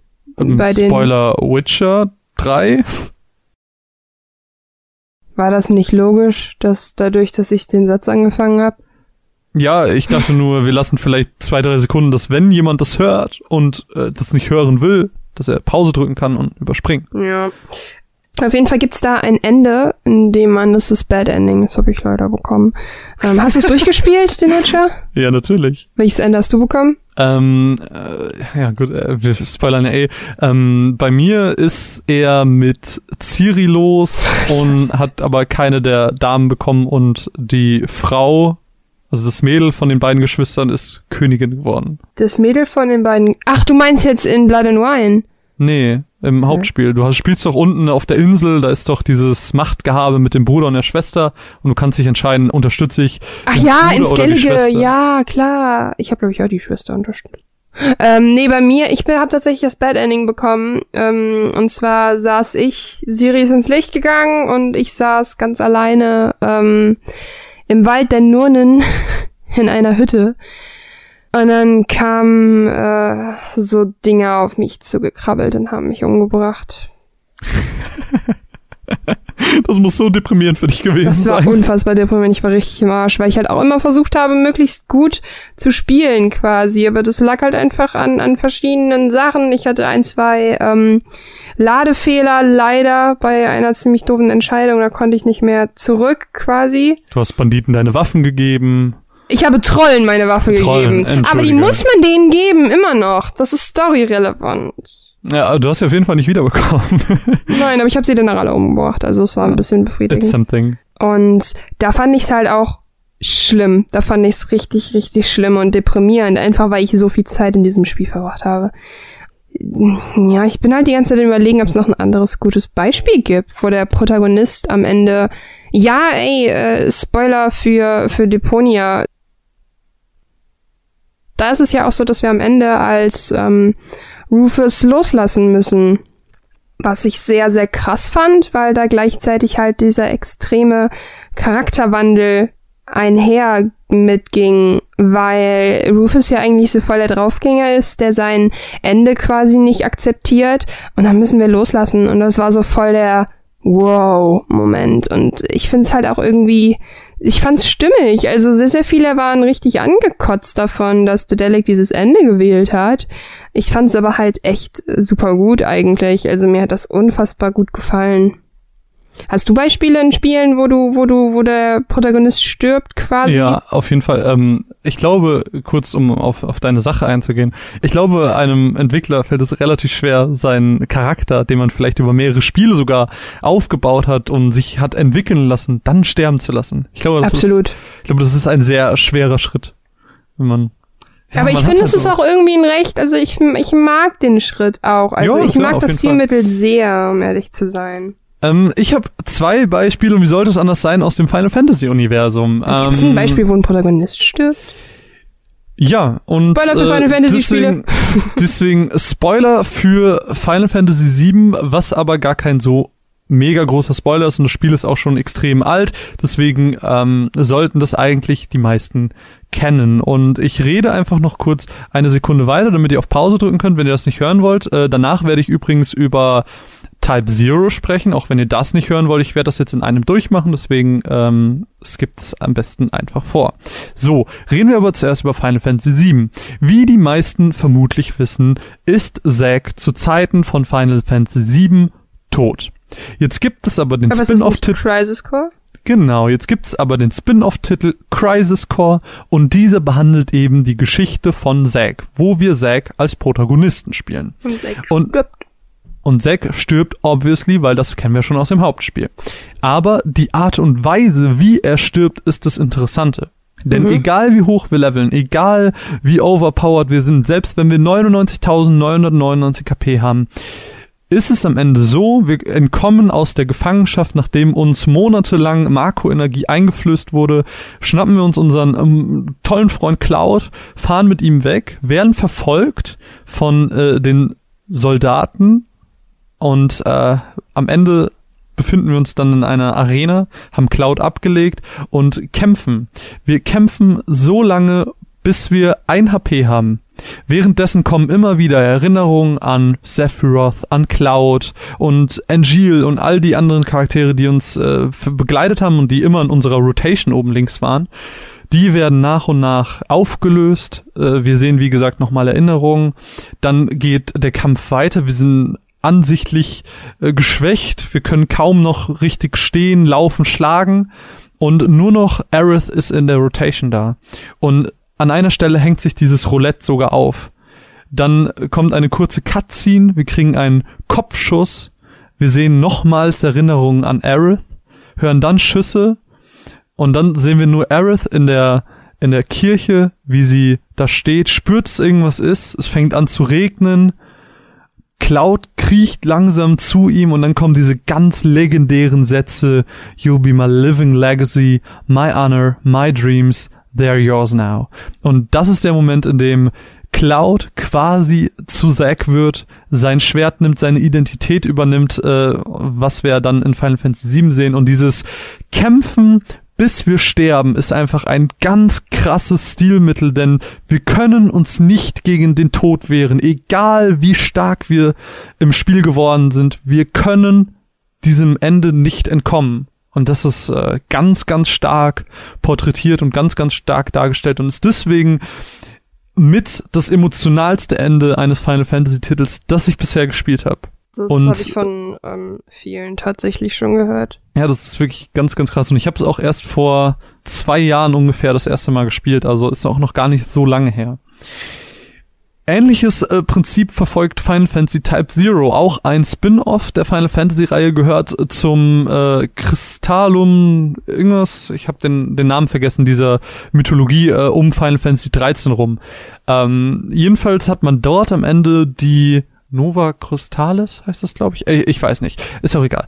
Ähm, hat man am Ende dort die Möglichkeit, entweder ein Sterblicher zu bleiben oder ein Lucid zu werden. Und wenn man sich dafür entscheidet, ein Lucid zu werden, dann ähm, begibt man sich quasi in das schlechte Ende und das schlechte Ende ist eigentlich genau dasselbe. Ähm, wir spielen unsere Kadetten der Klasse 0 und sind eben Lessie geworden und kämpfen so lange weiter, bis wir sterben. Auf der Overworld kommen unendlich viele Gegner uns entgegen, die sich uns entgegenstellen und mit uns kämpfen. Die können wir anfangs noch leicht besiegen, weil als Lessie sind wir unglaublich stark, aber es kommt der Punkt, dass wir alle sterben und dann ähm, kommt unsere ja, ich nenne es mal unsere Schulleiterin, unsere Klassenlehrerin, however, ähm, die steht dann in einem schwarzen Raum und sagt, die Welt fällt erneut in die Spirale. Und das, wer das Spiel kennt, wird verstehen, was es ist. Und für alle anderen erkläre ich es jetzt nicht weiter, weil äh, Spiel das Spiel ist ein guter, guter Spin-off. Ist wirklich cool gemacht und äh, weiß nicht, hat, hat mir wirklich, Type Zero hat mir wirklich Spaß gemacht. Ich habe damals das gute Ende gespielt, hab's mir im Nachhinein angeguckt, wie es als schlechtes Ende wäre und äh, fand's sehr cool. Ich mag's, wenn Spiele verschiedene Enden haben und äh, ja, das gehört dazu. Mag ich auch sehr, sehr gerne. Verschiedene Enden. Ich habe auch noch ein Beispiel für eine mh, eher seltene Art des Todes. Hat nichts mehr mit Protagonisten zu tun oder so. Ähm, und zwar an dieser Stelle ein kleiner Spoiler an die Menschen, die noch Metal Gear Solid 3 spielen wollen. Auch schon ein eher älteres Spiel. Aber trotzdem äh, kann natürlich sein, dass noch jemand spielen möchte. Drückt auf Pause. Es gibt eine Minute oder zwei vor äh, und dann hört ihr das im Idealfall nicht, aber vielleicht seht ihr auch die Timecodes von Caro. Mal sehen. Jedenfalls, in Metal Gear Solid 3 gibt es die Möglichkeit, einen wichtigen Charakter namens Ocelot an einem frühen Zeitpunkt zu töten, weil er irgendwie verwundet am Boden liegt. Wenn man das macht, kommt ein Screen mit Ocelot is dead. Und dann kommt eine Stimme, die uns sagt, wir haben die Zukunft verändert und ein Zeitparadoxon erschaffen und wir gehen dann Game Over. Weil das Ding ist, Das ist geil. Ocelot, Ocelot ist ein wichtiger Charakter. Der wird innerhalb der Story wichtig. Und es ist irgendwie, deswegen, äh, das ist so der Twist an der Sache. Das ist ein kleines Streaming ganz Easter Egg. cool. Das ist ganz cool, ne? Finde ich auch. Ja, das, das war es auf jeden Fall dazu. Das waren die drei Beispiele zu selteneren Toden, die ich hatte. Ja. Es gibt auch einen, ähm, ein sehr, sehr cooles, äh, coole Sache, die in, in Deponia passiert. Das ist kein Spoiler für Deponia, das ist halt kein handfestes Ding. Und zwar ist es so, wenn du dich mit ähm, Toni richtig, richtig hart anlegst, dann ist es so, dass äh, sie dir in die Fresse haut und es kommt dann Game Over Stream, äh, Game Over Screen. ja, das ist auch witzig.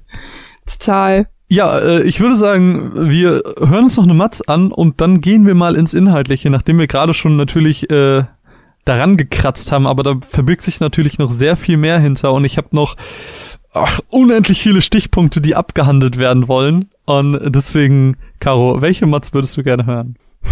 Erzähl mir mal ein bisschen was ähm, zu Lost Sphere. Okay, dann hören wir uns Lost 4 an. Das neueste Werk aus dem Hause Square Enix von der Tokyo RPG Factory. Und die magischen Worte lauten Mats ab.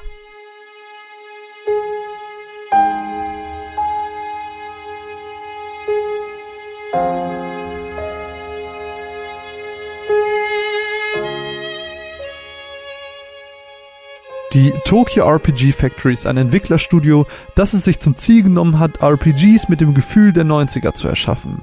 Während Square Enix CEO Yusuke Matsuda nach Mitarbeitern für eben dieses Studio suchte, wurde in der Ausschreibung nicht erwähnt, dass dieses Studio zum weltweit bekannten Publisher gehöre. Der Grund, sie wollten Menschen engagieren, die passionierte RPGs produzieren und keine Leute, die sich irgendwie Square Enix auf den Lebenslauf schreiben wollen. Am 19. Juli 2016 kamen wir alle dann in den Genuss, das erste Werk des Studios ausprobieren zu dürfen. I Am Setsuna launchte Monate nach dem japanischen Release auch im Rest der Welt.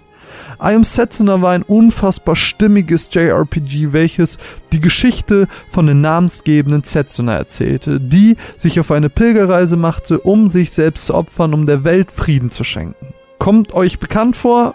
Ja, vermutlich, denn auf dem Papier ist I Am Setsuna eine Story-Kopie von Final Fantasy X gewesen. Trotzdem konnte es auch als eigenständiges Spiel hervorstechen mit interessanten Charakteren, einem unvergleichbaren Soundtrack und einer Atmosphäre, die man nur selten findet. Seit dem 23. Januar haben wir nun die Möglichkeit, mit Lost 4 den zweiten Titel dieses vielversprechenden Studios anzuspielen. Aber fangen wir am besten einfach mal vorne an. Worum geht's? Lost 4 spielt in einer Welt, in der diese und deren Zyklus durch den Mond bestimmt wird. Denn der Mond hat die Kraft, alles verschwinden zu lassen, wie es im Spiel immer so schön genannt wird, und eben neu zu erschaffen. Innerhalb dieser Welt spielen wir den jungen Kanata, der eine unvergleichbare Kraft besitzt. Kanata ist nämlich dazu in der Lage, Verlorenes wieder in die reale Welt zu holen.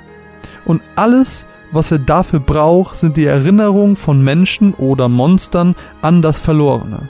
Egal ob es eine Stadt, das Meer oder sogar andere Menschen sind. Alles kann potenziell verloren gehen und wiedergeholt werden. Nachdem das Heimatdorf des Jungen verloren ging, wird es mit besagter Kraft zurückgeholt und ein Ritter des sogenannten Imperiums bittet uns doch darum, sein Land zu retten. Und so sammeln wir auf unserem Weg sieben Kameraden ein, um nicht nur das Imperium, sondern gleich die ganze Welt vor dem Verlorengehen zu retten. Und diese sieben Kameraden sollen uns auf diesem Abenteuer begleiten. Nach rund 30 bis 35 Stunden könnte die Story von Lost 4 beenden. Für mich waren es genauer gesagt 32 Stunden. Gekämpft wird ganz JRPG-klassisch mit einem rundenbasierten ATB-System.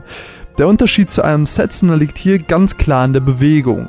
Während unsere Charaktere dort nur starr rumstanden, nur gelenkt wurden durch unsere Skills, können wir uns hier bei jeder Aktion, egal ob es eine Potion ist, die wir nutzen oder ein Skill, den wir verwenden, frei im gegebenen Areal bewegen und positionieren das schafft halt zu gegebenen Anlässen mehr taktische Tiefe, weil eben die Angriffsreichweiten der Gegner sowie die eigenen immer berücksichtigt werden müssen, um möglichst vielen Gegnern Schaden zu machen oder eben möglichst keinen zu bekommen.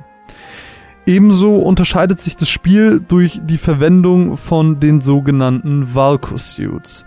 Valko-Suits sind antike Rüstungen einer längst vergangenen Zivilisation. Diese erlauben euch, mächtigere Angriffe durchzuführen oder Skills zu verwenden, ohne MP-Kosten zu zahlen. Was man jedoch zahlt, sind die sogenannten Volco-Suit Points oder kurz VP.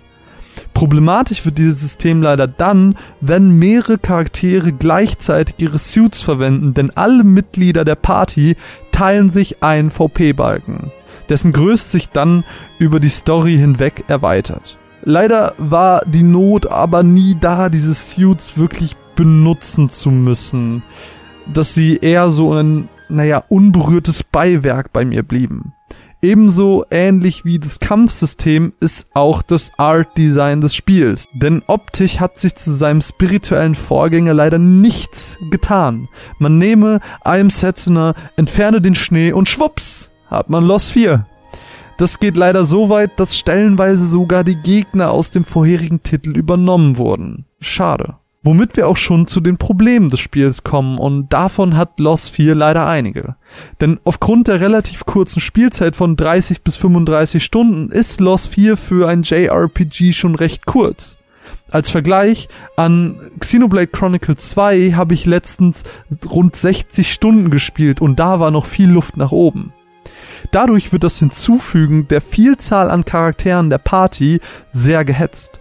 Keiner hat wirklich Zeit, sich und seine Geschichte zu entfalten und vieles vom Gefühl bleibt einfach auf der Strecke. Am Ende der Geschichte hatte ich leider immer noch das Gefühl, einige der Motivationen von manchen Charakteren nicht wirklich verstanden zu haben. Denn die Geschichte, die es erzählen möchte, muss ja vorangehen.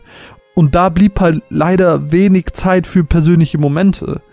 Und wie auch I Am Setzner schon, schaut sich Lost 4 einfach viel ab von seinen 90er Jahre Vorbildern. Die für die Skills eingesetzten Spirit Knights erinnern doch so stark an Materia aus Final Fantasy VII.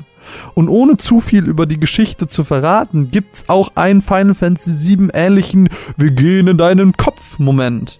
Lumina, die Jugendfreundin unseres Protagonisten Kanata, ist basically tiefer. Sogar der Name ihrer ultimativen Waffe lauten gleich.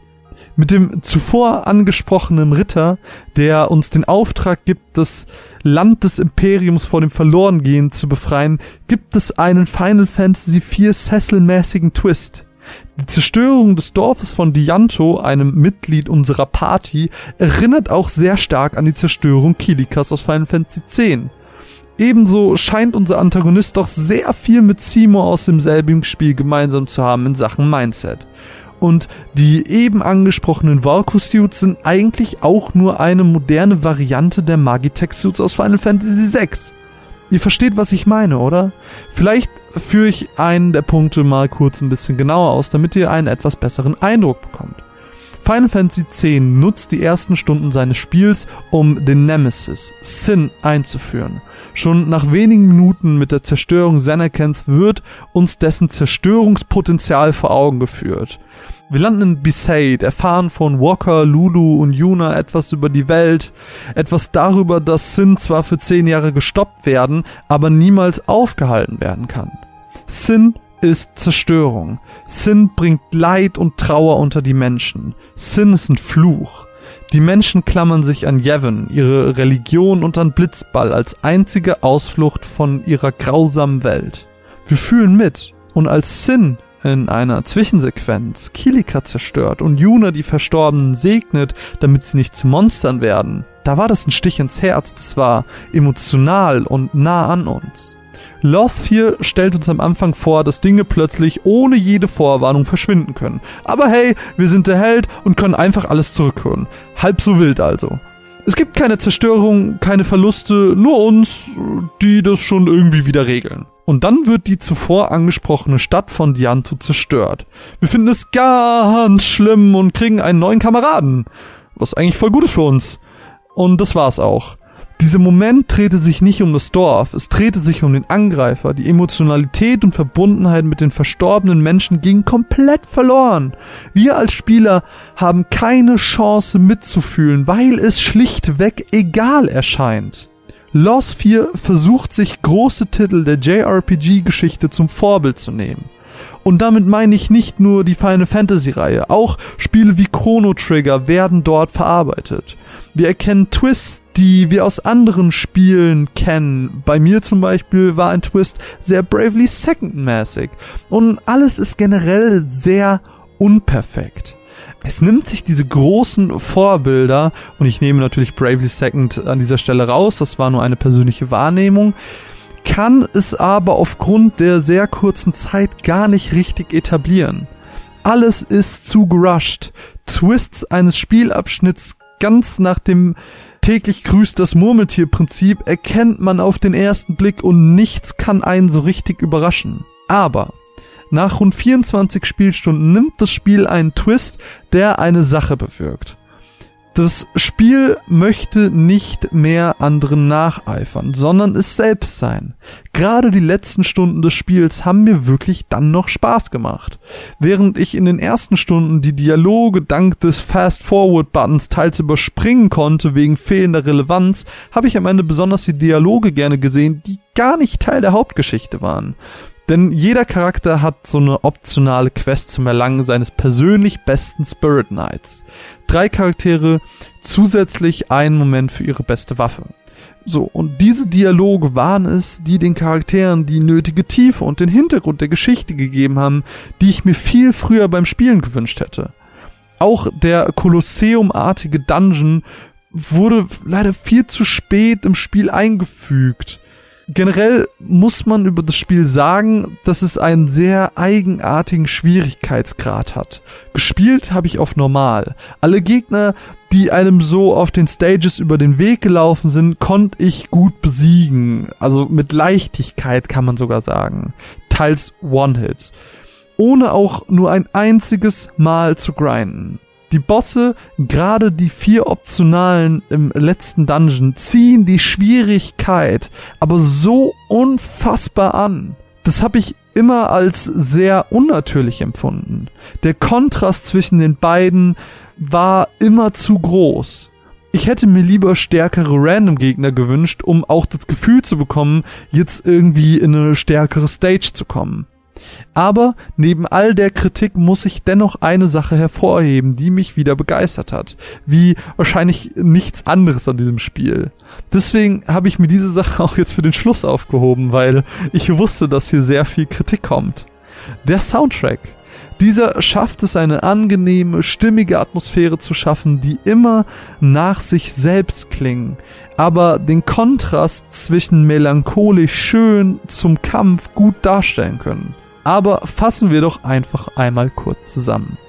Lost 4 ist ein kurzweiliges JRPG, das sich viele Klassiker der JRPG Hochzeit zum Vorbild nimmt.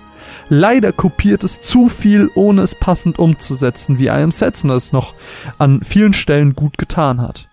Ebenso kopiert es auch zu viel von seinem spirituellen Vorgänger. Mehr Originalität wäre da wirklich schön gewesen. Richtig glänzend konnte das Spiel jedoch in den letzten acht Stunden, in dem der Titel zeigen konnte, was es hätte werden können.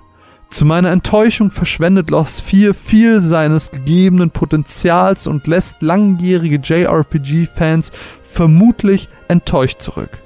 Dennoch glaube ich, dass JRPG-Einsteiger viel Spaß mit dem Titel haben können. Die kurze Dauer schreckt diese vermutlich nicht direkt ab und sie können einen kleinen Einblick in die Vielfalt der JRPGs gewinnen. Wir bedanken uns bei Square Enix für das Rezensionsexemplar.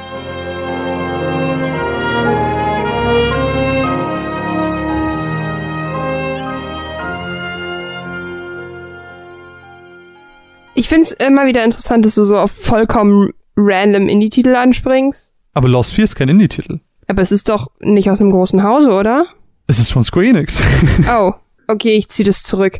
Ähm, ja, ich habe ich hab tatsächlich echt gedacht am Anfang, als du darüber geredet hast, das klang so nach einem richtig schönen Indie-Ding wie Air oder so. Ähm, aber äh, ja, ist nicht so meins. Überraschung. Überraschung, Caro mag keine JRPGs. Ich habe wow. nein, das ist eine Lüge. Ich habe einfach noch nicht das richtige JRPG für mich gefunden. Oh ja, ja.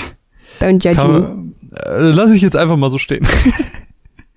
also was wir eben schon mal auf jeden Fall erwähnt hatten, war, dass äh, kaum etwas so mitfühlen lässt als ein wirklich gut inszenierter Tod.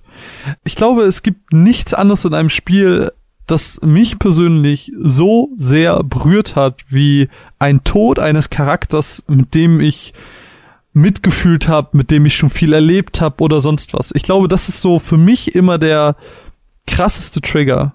Tod ist, Tod ist krass. Tod berührt mich und ich glaube, äh, das ist auch deswegen so gut funktioniert, weil anders als Probleme aus dem Teenie-Alter jeder kennt den Tod, jeder weiß, dass der Tod existiert und der Tod ist einfach eine Sprache, die wir alle sprechen und deswegen äh, auf jede Kultur, jede, jedes Land und alle Menschen ähm, ja ja wirkt und an, diese Leute ansprechen kann und so. Und ich glaube deswegen ist ist der Tod die emotionalste Sache in einem Videospiel. Habe ich tatsächlich auch ähm, aufgeschrieben. Ich finde auch tatsächlich, ähm, dass das aber leider auch schiefgehen kann. Und zwar, wenn Tod als Stilmittel verwendet wird oder vielleicht halt sehr inflationär. Das ist halt einfach als, ähm, okay, uns fehlt Emotionalität, komm, hauen wir einen Tod rein oder ein dramatisches äh, Geschichtending. Und ich finde zum Beispiel, dass ähm, Life is Strange da ein ziemlich gutes und gleichzeitig ein ziemlich schlechtes Beispiel für ist. Weil sie versuchen mit dem Tod von Rachel Amber Emotionalität reinzubringen bringen, aber wir haben halt null Bezug zu dem Charakter, deshalb können wir das gar nicht herstellen in diesem Sinne. Das finde ich halt ein bisschen blöd irgendwie. Ähm, gleichzeitig ist es aber so, dass sie es halt auch sehr, sehr gut machen mit Davids, äh, nicht David, äh, wie hieß er denn immer? William? Keine Ahnung, dem Vater von Chloe, der halt tot ist, so das weiß man ab der ersten, ersten Episode, deshalb ist kein Spoiler. Ähm, und da ist es halt irgendwie so, dass es für mich so verzweifelt emotionalisiert wird und zur Rechtfertigung von Chloes Verhalten, was manches legitim ist, aber manches halt auch sehr gut geschrieben, aber gleichzeitig auch irgendwie anstrengend. Und da finde ich es halt irgendwie schwer, wenn es einfach nur ein Mittel zum Zweck ist. Und ich möchte von Toten tatsächlich im Spielen überrascht oder als langes Schicksal gesehen werden. Und ähm, es funktioniert nicht immer. Ja. Hättest ähm, du da ähm, irgendwie ein Beispiel, wo das so wäre? Wo das nicht immer funktioniert? Genau. Nee, äh, tatsächlich nicht. Also okay. jetzt nicht, nicht auf die Schnelle. Ähm, nicht jeder Tod berührt mich natürlich, aber äh, das äh, liegt auch daran, dass ich emotionslos bin. Ich, ich fühle generell nichts. Das ist korrekt, das tut er natürlich ja, nicht. Was soll ich sagen? Nee, ähm, stimmt. Weißt du, was ich auch ganz interessant finde? Ähm, wir haben jetzt schon eben zum Beispiel über die Game Over Screens und so geredet. Äh, ich finde es ganz interessant, wenn ein Tod inhaltlich im Spiel zum einen erklärt ist, andererseits vielleicht sogar Canon ist oder es halt überhaupt gar nicht erklärt wird. Weißt du, wie ich meine? Mm, hast du ein Beispiel? Mm, natürlich, ich bin ja gut vorbereitet. gut, dass du fragst, Caro. Dafür bin ich da. Ähm, Tod im Spiel ist Canon wäre zum Beispiel äh, Shadow of War, also das neue Herr der Ringe Spiel, oder Prince of Persia. Ähm, bei Shadow of War ist es halt, unser Charakter ist eh schon tot, er wird auch ganz nett als Grabwandler bezeichnet und äh, es benötigt eine gewisse Zeit und dann kann er wieder in der Welt auftauchen, nachdem er getötet wurde. Und es wird auch wirklich jedes Mal, nachdem er vielleicht jemanden wieder trifft, der äh, den von dem er getötet wurde, der ist dann so, was, wie oft muss es sich dann noch töten, bis du endlich wieder da bist, äh, bis du endlich wirklich tot bist und so. Äh, Prince of Persia hat zum Beispiel die Sache mit dem Zeit, äh, Sand der Zeit, äh, wo dann gesagt wird, okay, wir haben den Sand der Zeit und wir benutzen den, um an einen Punkt zurückzugehen, an dem wir nicht tot sind. Ähm, mhm. Das sind so die, die Fälle, in denen der Tod im Spiel wirklich kennen ist und erklärt. Ein Beispiel oder zwei Beispiele, wo der Tod im Spiel an sich erklärt ist, aber nicht wirklich kennen, weil du zurückgesetzt wirst, ist zum Beispiel Assassin's Creed. Das einfache Desynchronisieren. Du hast etwas gemacht, was nicht der Erinnerung des Charakters entspricht. Du bist desynchronisiert und wirst an einen Punkt zurückgesetzt, in dem das eben noch nicht der Fall war. Oder GTA die Krankenhäuser. Du wirst zusammengepflegt. Das Spiel erklärt dir, okay, du wurdest gefunden, ins Krankenhaus gebracht und äh, jetzt geht's dir wieder gut. So, das sind ja, so die stimmt. Fälle, in denen ja. das Spiel es mindestens versucht zu erklären. Aber es gibt eben auch die Spiele, die das nicht mal erklären. Äh, da hatten wir jetzt Zelda. Man kann im Prinzip RPGs allgemein nehmen, äh, ob es jetzt ein Final Fantasy, ein Witcher oder sonst was ist. Wenn du tot bist, bist du tot und du wirst dann an einen anderen Punkt einfach zurückgesetzt, ohne dass das in irgendeiner Form erwähnt wird oder sonst was. Findest du es, ähm, fändest du es denn besser, wenn es anders wäre? Hättest du einen Alternativvorschlag? Naja, wenn du halt nicht immer zum Nichts zurückgesetzt wirst. Ja, aber das sind ja genau diese Sachen. Also man sieht ja, es gibt Möglichkeiten, es äh, im Spiel zu integrieren. Du könntest bei einem Witcher auch sagen, äh, dass es vielleicht so eine Art Krankenhäuser gibt und dass du gefunden wirst und dann vielleicht mit Bandagen in irgendeinem Bett aufwachst und dass dann gesagt wird, ich habe dich gefunden und äh, ich habe dich verarztet und dann so, oh, danke, geht.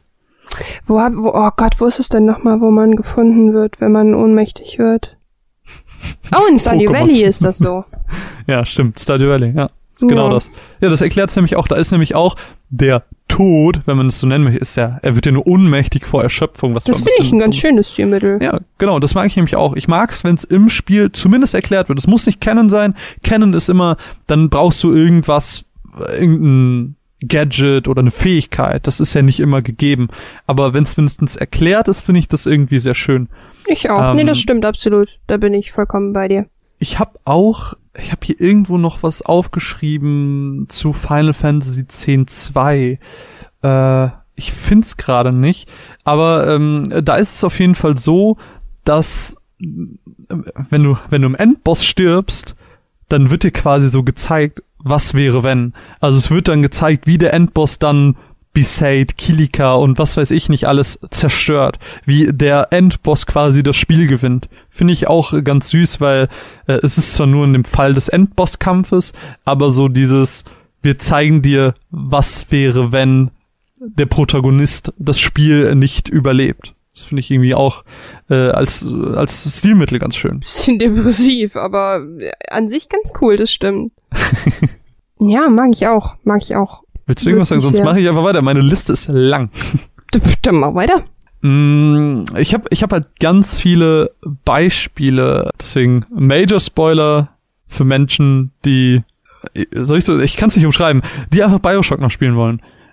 Dim, dim, dim, dim, dim, dim, dim. Drückt auf Pause, wenn ihr das nicht hören wollt. Ähm, jeder weiß es doch, oder nicht? Was weiß jeder? Ja, das Bioshock. Dass Menschen sterben, Charaktere sterben. Bei Bioshock ist es, glaube ich, bei jedem Teil so, dass der Protagonist am Ende stirbt. ist das nicht immer der gleiche Protagonist? Mm, nee. Ah, okay. Äh, es gibt ja auch, äh, es gibt ganz viele. Ähm, es gibt zum Beispiel, oder anderes Beispiel, auch hier Spoiler für Telltale Walking Dead wenn das jemand noch nicht gespielt haben sollte, jeder. oder. Hm? Das weiß doch auch jeder. Ja, aber äh, das, das, ist unser Horizont, das ist unsere Bubble, aber äh, es gibt durchaus bestimmt auch Menschen, die es noch nicht gespielt haben. Jedenfalls ähm, gibt da am Ende die Möglichkeit, also ich finde Telltale, das vielleicht kurz vorweg, Telltale Walking Dead, finde ich, ist ein gutes Spiel. Besonders die erste Season hat mir wirklich, wirklich gut gefallen. Ähm, und ich habe auch wirklich wirklich mitgefühlt mit den Charakteren. Ich mochte Lee, ich mochte Clementine. Ich wollte Clementine beschützen, wirklich so gut ich konnte.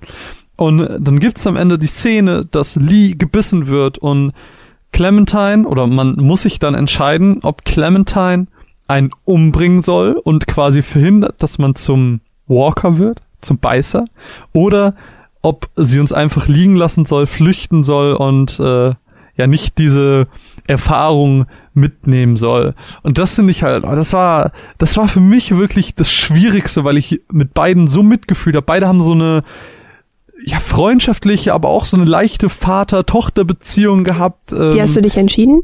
Ich habe ähm, ihn, glaube ich, umgebracht weil ich das, äh, weil ich finde, gerade in diesem Walking Dead-Universum oder im Zombie-Universum, ähm, lieber als Mensch als als Zombie sterben. Weißt du? Ja, aber als Zombie bekommst du es doch nicht mit. Ja, aber ich möchte nicht daran schuld sein, dass vielleicht jemand anders dann durch mich stirbt, wo ich nichts für kann. Ähm, dann lieber als Mensch sterben, wenn ich weiß, es geht mit mir zu Ende und ich habe keine Rettung, dann äh, ey, kill me. Wenn es, also wenn es der Fall sein sollte, falls die Zombie-Apokalypse ausbricht, ich wurde gebissen, infiziert und ich verwandle mich bald, dann habt ihr das okay, mir eine Kugel in den Kopf zu jagen. Ja, aber du, wenn du, man kann es doch auch so machen, dass du einfach, ähm, sobald du dich verwandelt hast, dass man dich tötet. Ja, aber ich will nicht zum Zombie werden. Ich will ja Mensch bleiben. Ja, aber das weißt du doch gar nicht. Das merkst du doch nicht. Ja, aber nur weil ich es nicht merke, heißt das ja, äh, es ändert ja nichts an der Tatsache, dass ich dann dass ich dann nicht mehr ich bin, dass ich dann ein Monster bin. Ich will ja kein Monster werden, ich will ich sein. Und wenn ich sterbe, dann möchte ich ich sein und nicht Zombie Marvin. Okay. Auch wenn ich es nicht merke. Ich merke das auch nicht mehr, äh, wenn mir eine Kugel durch den Kopf gejagt wird. Mm. Also ich glaube, mehr als zwei, drei Sekunden hast du da nicht von. Mm. Deswegen, äh, würdest du, würdest du Zombie werden wollen? Ich würde kurz in der Verwandlung ganz gerne erschossen werden. Ah, krass. Okay. Weil ich dann halt nicht mehr, also du erschießt dann halt in dem Moment eben nicht mich, sondern du erschießt mein Monster. Und ich glaube, das ist ein bisschen leichter. Hm. Für denjenigen, der schießt. Ich habe mir so viele Beispiele aufgeschrieben. Ähm, ich, ja, ich, ich will, ich, ich bin so richtig im Struggle, so will ich sie erzählen oder will ich sie nicht erzählen, weil ähm, sie zum einen gute Beispiele sind, zum anderen will ich den Leuten aber halt auch nichts vorwegnehmen. Aber was man, glaube ich, erwähnen kann, äh, ist ja der, der bekannteste Videos oder mit der bekannteste Videospieltod eines äh, ja, Mitprotagonisten. Ich will nicht Nebencharakter sagen, weil das wird dem Charakter nicht gerecht. Ähm, Aerith Aerith aus Final Fantasy VII weiß, glaube ich, jeder, dass sie stirbt. Und das ist ja so die ikonischste Sache. So, gerade wenn du Final Fantasy VII blind spielst, also zumindest früher, äh, dann, dann hast du wahrscheinlich Aerith in deinem Team gehabt, weil sie einfach so süß ist, aber trotzdem stark und äh, ich weiß nicht, sie ist, sie ist der eine weibliche Protagonist und dann stirbt sie durch die Hand von Sephiroth, was ja so in dieser ganz ikonischen Szene ist, wo sie diese, dieses Langschwert durch die Brust gerammt bekommt und dann ins Wasser gleitet durch Clouds Hände. Und das ist so, das ist die Stelle. So, das ist, das ist Tod. Das ist äh, Emotionalität, da fühlst du mit und dann bist du so, fuck. Und es gibt auch eine äh, Trophy jetzt bei dem Port für die PS4, äh, wo du mit Aerith erst hochleveln musst, um ihren letzten Ulti zu bekommen, bevor du sie dann ähm, ins Wasser gleiten lässt. das ist dann irgendwie nochmal besonders traurig, äh, wenn du dann so viel Mühe in einen Charakter gesteckt hast, gerade wenn du das Spiel auch so spielst, dann, dann sowas, das ist schon, das ist schon heftig. Ja, das ist, das finde ich halt tatsächlich das, ah, ganz schlimm, aber es ist halt wichtig, ne? Und ich glaube, gerade Aerith ist ja auch ein ganz gutes Beispiel für ein Thema, denn ähm, der Tod kann ja eine Motivation für Charaktere darstellen. Das ist ja auch äh, neben dem Tod an sich äh, glaube ich, das häufig verwendete Stilmittel. Also wie oft stirbt ein Charakter, um für unseren Protagonisten eine Motivation darzustellen? Oh, ähm, ja, Classic. Wir haben Final Fantasy VII mit Aerith, gerade schon erwähnt. Wir haben äh, Last of Us mit Sarah, die am Anfang in den ersten 30 Minuten des Spiels stirbt und dann eben äh, Ellie, die eben quasi Sarah für Joel ist. Ähm, wir haben Shadow of the Colossus, wo wir am Anfang ein Mädchen auf einen Altar legen, das wir retten wollen. Äh, wir haben ganz klassisch Assassin's Creed, äh, ob es jetzt ein Assassin's Creed 2 ist mit Ezio, wo die ganze Familie hingerichtet wird. Ach so, ach so, nee, Entschuldigung, ich habe das falsch verstanden. Ich dachte, du meintest das so, dass etwas mit Absicht stirbt und dann einen motiviert, so nach dem Motto, geh und beende meinen Plan. Aber ja, ja, klar. Nee, nee, Ähm, nee, äh, ein Charakter stirbt und dadurch, dass er stirbt, kriegt er eine Motivation. Äh, Genau. Oder äh, noch aktuell Assassin's Creed Origins, da ist ja auch, ist auch in dem Video, was ich dir geschickt habe, äh, ganz süß dargestellt. Äh, da war diese Bogenszene mit dem Jungen und er sagt so, Papo, irgendwann werde ich auch ein Magi. Und er war so, fuck, this shit's gonna die in like three seconds. Und dann siehst du so Cut, wie der, wie der Sohn stirbt. Das ist so, lol.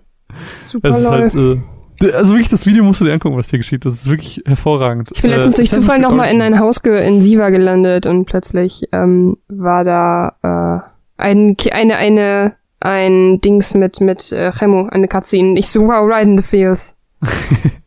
Oder auch God of War, äh, das ist äh, ähnlich, wo dann seine Frau und seine Kinder sterben und er sich dann an den Göttern rächen will und deswegen diesen Schlachtzug äh, hinter sich bringt. So, die Tod als Motivation für Charaktere. Findest du, es ist ein abgenutztes äh, Stilmittel, das Ich man muss, sehr schnell erkennt? äh, Achtung, ich mache mich jetzt sehr, sehr, sehr, sehr unbeliebt.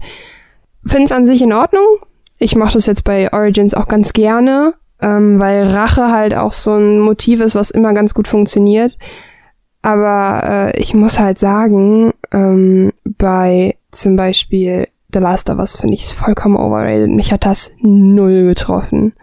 Weil es halt einfach so, da wirkt's halt einfach billig produziert, irgendwie so ein bisschen. Da finde ich, da wirkt's halt einfach so Billo-mäßig, so als Einstieg in die Sache, so. Und das finde ich da recht schlecht gemacht irgendwie. Da hat's mich null berührt. Mm, Es ist nicht schlecht produziert, es ist sehr gut produziert, ähm, weil du das Spiel ja durch die Augen dieses sehr naiven, unschuldigen Kindes ähm, betrachtest. Du siehst nicht, wie Joel am Anfang rumläuft, bei den Nachbarn ist und sonst was, sondern du kriegst nur die Hektik mit, äh, während du dann irgendwann nachts aufwachst. Und ähm, ich muss dir zu einem gewissen Grad zustimmen. Also mich hat das auch nicht berührt, aber ich finde es nicht schlecht gemacht, weil das ist ja quasi der Startpunkt für diese ganze Reise mit Ellie.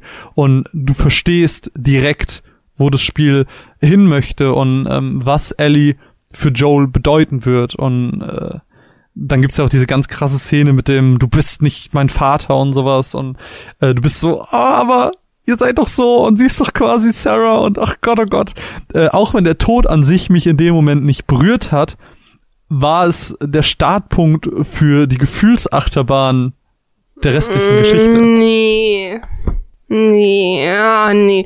Ich finde es halt einfach, also alle so, oh mein Gott, das ist die schlimmste Szene im Gaming-Bereich. So, nee, Bullshit. Also tut mir leid, das ist es halt nicht. Noch, das hat noch nie jemand gesagt. Ungelogen, es gibt so viele Leute, die äh, mir das gesagt haben, als wir darüber gequatscht haben. Und alle so, oh, das ist so, das ist so berührend und das ist so furchtbar. Und ich saß da so und dachte mir nur so, wow, das ist ja jetzt total überraschend, dass sie stirbt.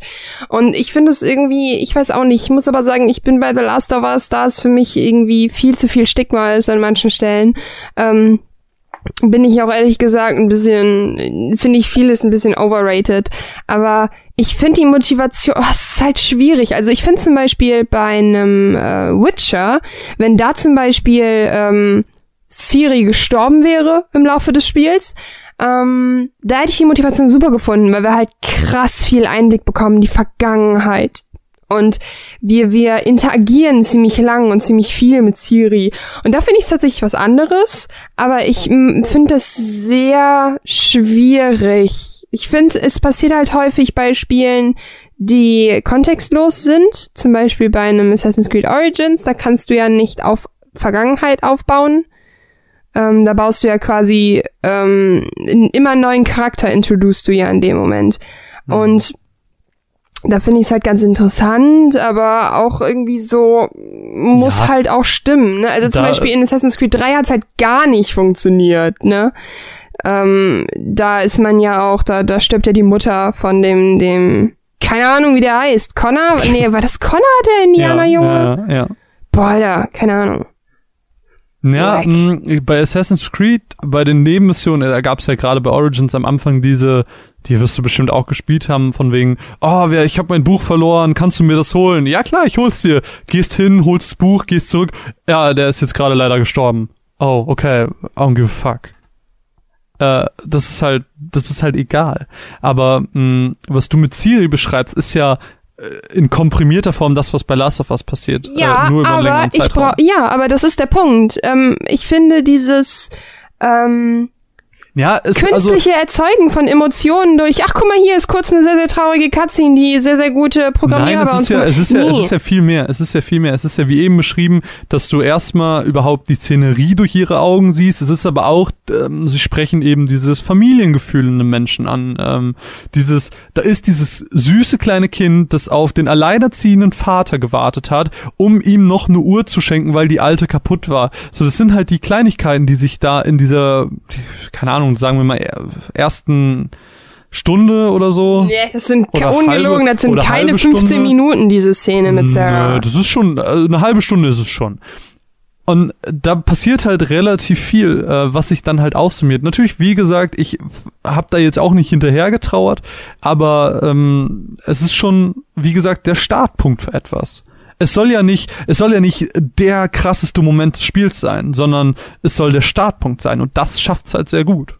Ein anderes Thema, was vielleicht hierbei noch spannend ist und danach können wir eigentlich nochmal eine Matz hören, sind Spiele wie Heavy Rain, Until Dawn oder jüngst vom selben Entwicklerstudio wie Until Dawn Hidden Agenda. Das sind Spiele, wo Nebencharaktere sterben können ähm, und das dann auch einen Einfluss auf die Geschichte hat. Und ich glaube, das wird ähm, jetzt mit, wie heißt es nochmal, ähm, was jetzt rauskommt, äh, ähm, mit der Stadt, das so klingt wie die Stadt, Detroit, Detroit Become Human. Ähm, das sind ja so Spiele, die ganz krass darauf aus sind, wie man sich entscheidet und dass die Entscheidungen, die man selber trifft, zum Tod führen. Also eine Interaktivität. Also man ist selber daran schuld, dass ein Charakter stirbt. Das ist nicht wie bei Aerith. Aerith, äh, Aerith stirbt, egal was du machst. Egal wie viel du levelst, egal, äh, ne? Aber hier bist du vielleicht die Ursache des Todes. Und das ist halt auch nochmal äh, na, und ein Unterschied zum Film einfach, weil du eine Mitverantwortung trägst. Finde ich halt irgendwie äh, ganz spannend. Ich weiß nicht, wie stehst du zu so Spielen? Ähm, das ist ja Life is Strange, kannst du ja genauso mitnehmen, ähm, wo du ja auch mitverantwortlich dafür sein kannst, ob ein Tod passiert oder nicht. Äh, können wir aber nachher bei einem anderen Thema nochmal genauer drüber reden, wenn du magst. Können wir machen. Dann würde ich sagen, wir hören jetzt erstmal eine Matz, oder? Ja, aber äh, antworte doch auf eine Frage. Ach so, ich dachte, du meinst, dass wir danach da äh, ordentlicher drauf eingehen sollen. Wir können auf die Art des Todes nachher Ach so, nochmal ja, ordentlicher klar. drauf eingehen. Aber Ähm, wie findest du das denn? Ich mag das, finde das aber auch ein sehr, sehr schwieriges Thema. Also ich mag das wirklich gerne. Ich finde das eigentlich ganz, ganz, ganz cool, weil man, ich glaube, es ist wichtig, dass wir alle auch immer mal ein bisschen bedachter spielen. Deshalb finde ich das dahingehend ganz cool eigentlich. ich mag's halt, ähm, das zu spüren. Ich mag's zu spüren, das bin ich jetzt schuld. Es ist kein positives Gefühl, es ist nicht, ich freue mich, yay, ich bin schuld, dass der Charakter Ja, tot es ist, gibt sondern Unterschiede, ne? Es gibt Unterschiede zwischen äh, normalem Tod und das, was wir gleich besprechen werden, ne? ja, natürlich, äh, ist da nochmal ein Unterschied, aber äh, so oder so, bei beiden Toten, äh, ob es jetzt ein Selbstmord in einem Videospiel ist oder ein ist normaler Tod. Äh, Ja, ich glaube, wenn wir über Life is Strange reden, ist den Leuten bewusst, worüber wir reden. Äh, zumal wir das jetzt auch schon öfters benutzt haben, diese, diese, diese Passage, um irgendwas zu protettieren. Aber jedenfalls, was bleibt, ist ein ja, so ein schlechtes Gefühl. Ich weiß nicht. Äh, Bist du da emotionsloser oder hast du das wie ich, dass ich so, ah, Mann, jetzt, ach, Kacke. Ja, ich, ich, nee, ich bin da schon recht emotional auch. Mich trifft das auch immer sehr. Ja, danke für diese äh, ausführliche Meinung. Ja, was soll ich denn dazu sagen, als ja, mich trifft das auch immer sehr. Bin da sehr empfindlich auch. Okay, na gut, dann Mir hören wir fällt halt jetzt, mir fällt halt jetzt, ich finde es halt irgendwie schwer, ein Beispiel zu finden. Ich habe da so lange drüber nachgedacht und entweder habe ich die falschen Spiele gespielt oder ich stehe hart auf dem Schlauch. Ja, es geht ja nicht nur um Spiele, die man gespielt hat. Ne? Ich habe ja auch ganz viele äh, Beispiele hier gehabt schon, die, die ich selber nicht gespielt habe. Aber ist ja auch egal. Wir hören jetzt meine zu- zu Shadow of the Colossus und dann widmen wir uns noch dem letzten Rest zum Thema Inhalt. Also Inhalt, wenn der wenn Tod Teil des Inhalts ist. Ja, und äh, widmen uns natürlich auch noch euren Antworten. Die haben wir, da haben wir natürlich auch fleißig auf Twitter gefragt. Ja, dann würde ich einfach mal sagen, Mats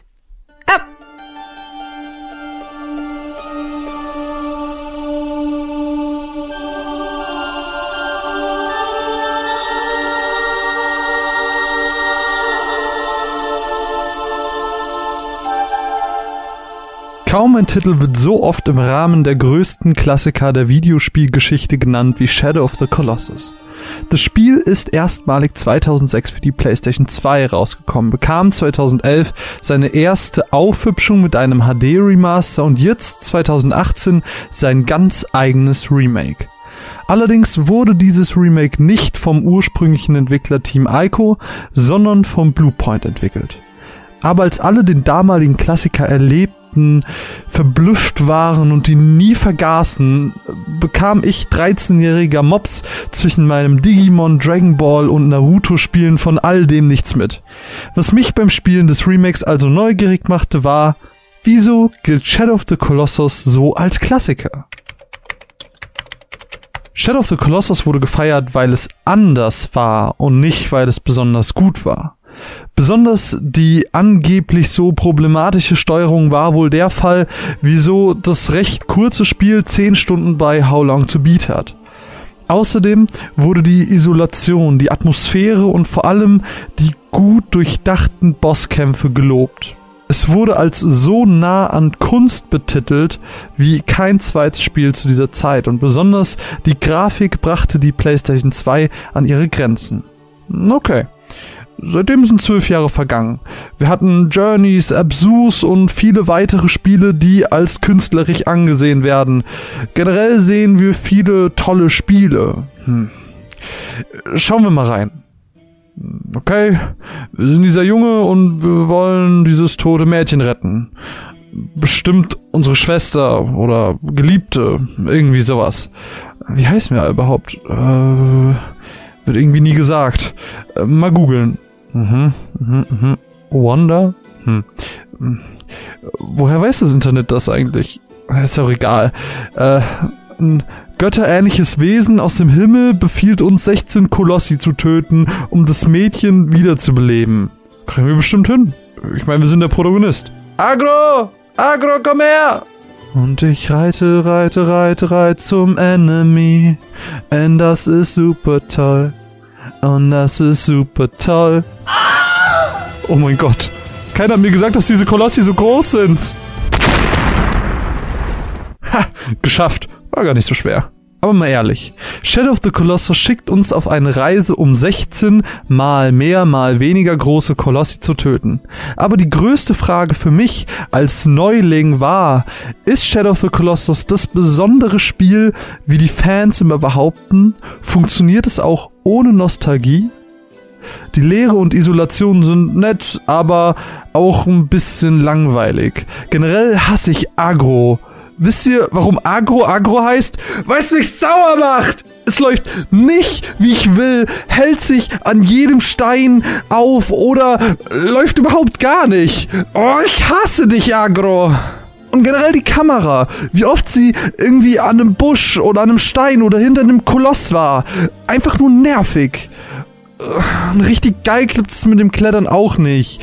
Vor allem auch, wie lang kann ein Junge einfach auf dem Boden liegen bleiben, bis er sich dazu entscheidet, aufzustehen? Aber Shadow of the Colossus ist mehr. Shadow of the Colossus ist eine gewisse unausgesprochene Melancholie.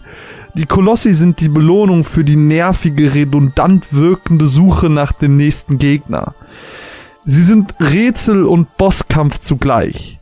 Herauszufinden, welche uns gegebene Spielmechanik uns diesmal zum Sieg verhilft, ist unfassbar befriedigend und belohnt.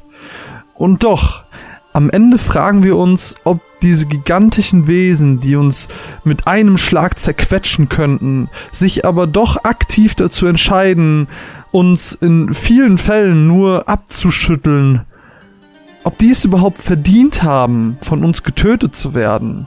Machen wir gerade überhaupt das Richtige?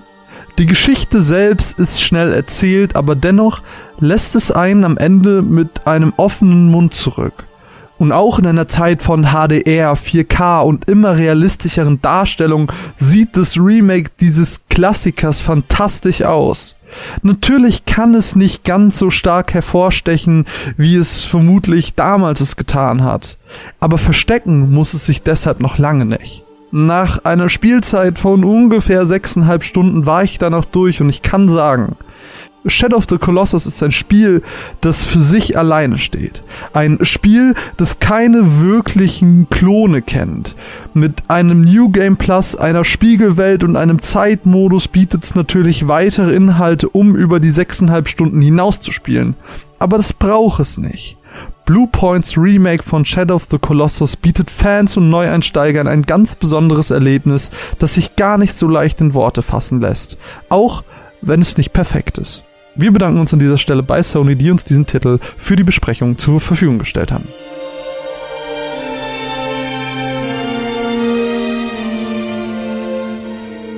Ah, Shadow of the Colossus. Ähm, habe ich nicht gespielt bisher, weil ähm, mich das überhaupt nicht reizt. Also ich habe viele Let's Plays und auch auch viel bei bei anderen Menschen zugeschaut und so weiter. Und ich weiß nicht, wie es Emotionalität rüberbringen soll, indem wir einfach nur Dinge töten. Also so, so mm, Kolosse. Ähm, ich habe jetzt die Storyauflösung noch nicht gesehen, ähm, bin aber eigentlich recht affin für das, was Team Ico macht, auch wenn ich auf ähm, Last Guardian so ein bisschen zickig war wegen ein paar Sachen, aber storymäßig war es halt wirklich gut. Ich find's recht ansprechend eigentlich, weil ich den Stil recht schön finde, aber für mich ist es halt nichts, einfach nur durch eine Welt rennen zu müssen und Geg ähm, Kolosse, also nur Bossgegner slayen zu müssen. Das ist für mich absolut nichts. Also ich habe jetzt schon gehört, äh, dass es so Theorien gibt, ganz wilde, ähm, dass die Spiele auch zusammenhängen und so, das Team Ico, äh, das, das Ico äh, nach Shadow of the Colossus spielt und so. Hey, natürlich cool. gibt's da ganz viele Theorien, dass die zusammenhängen. Die Welten sind sich auch zu ähnlich, aber da muss halt Team Ico auch so ein bisschen. Ich habe nicht so richtig das Gefühl, dass sie sich bewusst sind. Ähm, die müssen da ein bisschen mehr in die Pötte kommen, finde ich, um da dann auch wirklich so dieses krasse zu begeistern. Aber wa, wa, ich verstehe gerade gar nicht, was du meinst. Ähm, ich habe das Gefühl, dass Team Ico ähm, größer gehandelt wird, als es ist, so ein bisschen. Also ich muss sozusagen, mir fehlt das, die Vergangenheit, also das auf der PS3 gespielt zu haben, PS2 gespielt zu haben. Das fehlt mir leider natürlich.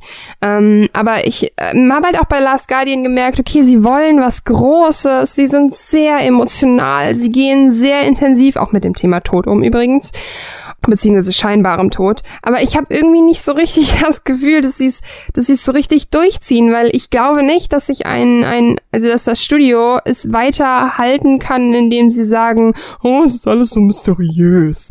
Ähm, Mm, ich weißt glaube, du, wie ich das meine? ich hab- weil ich hab überleg halt mal, wie lange die jetzt an Last Guardian, ich meine, Ico war, glaube ich, das letzte, was rauskam, oder nicht? Vor Last Guardian? Nein, Shadow of the Colossus. Ico Shadow war, glaube ich, das erste.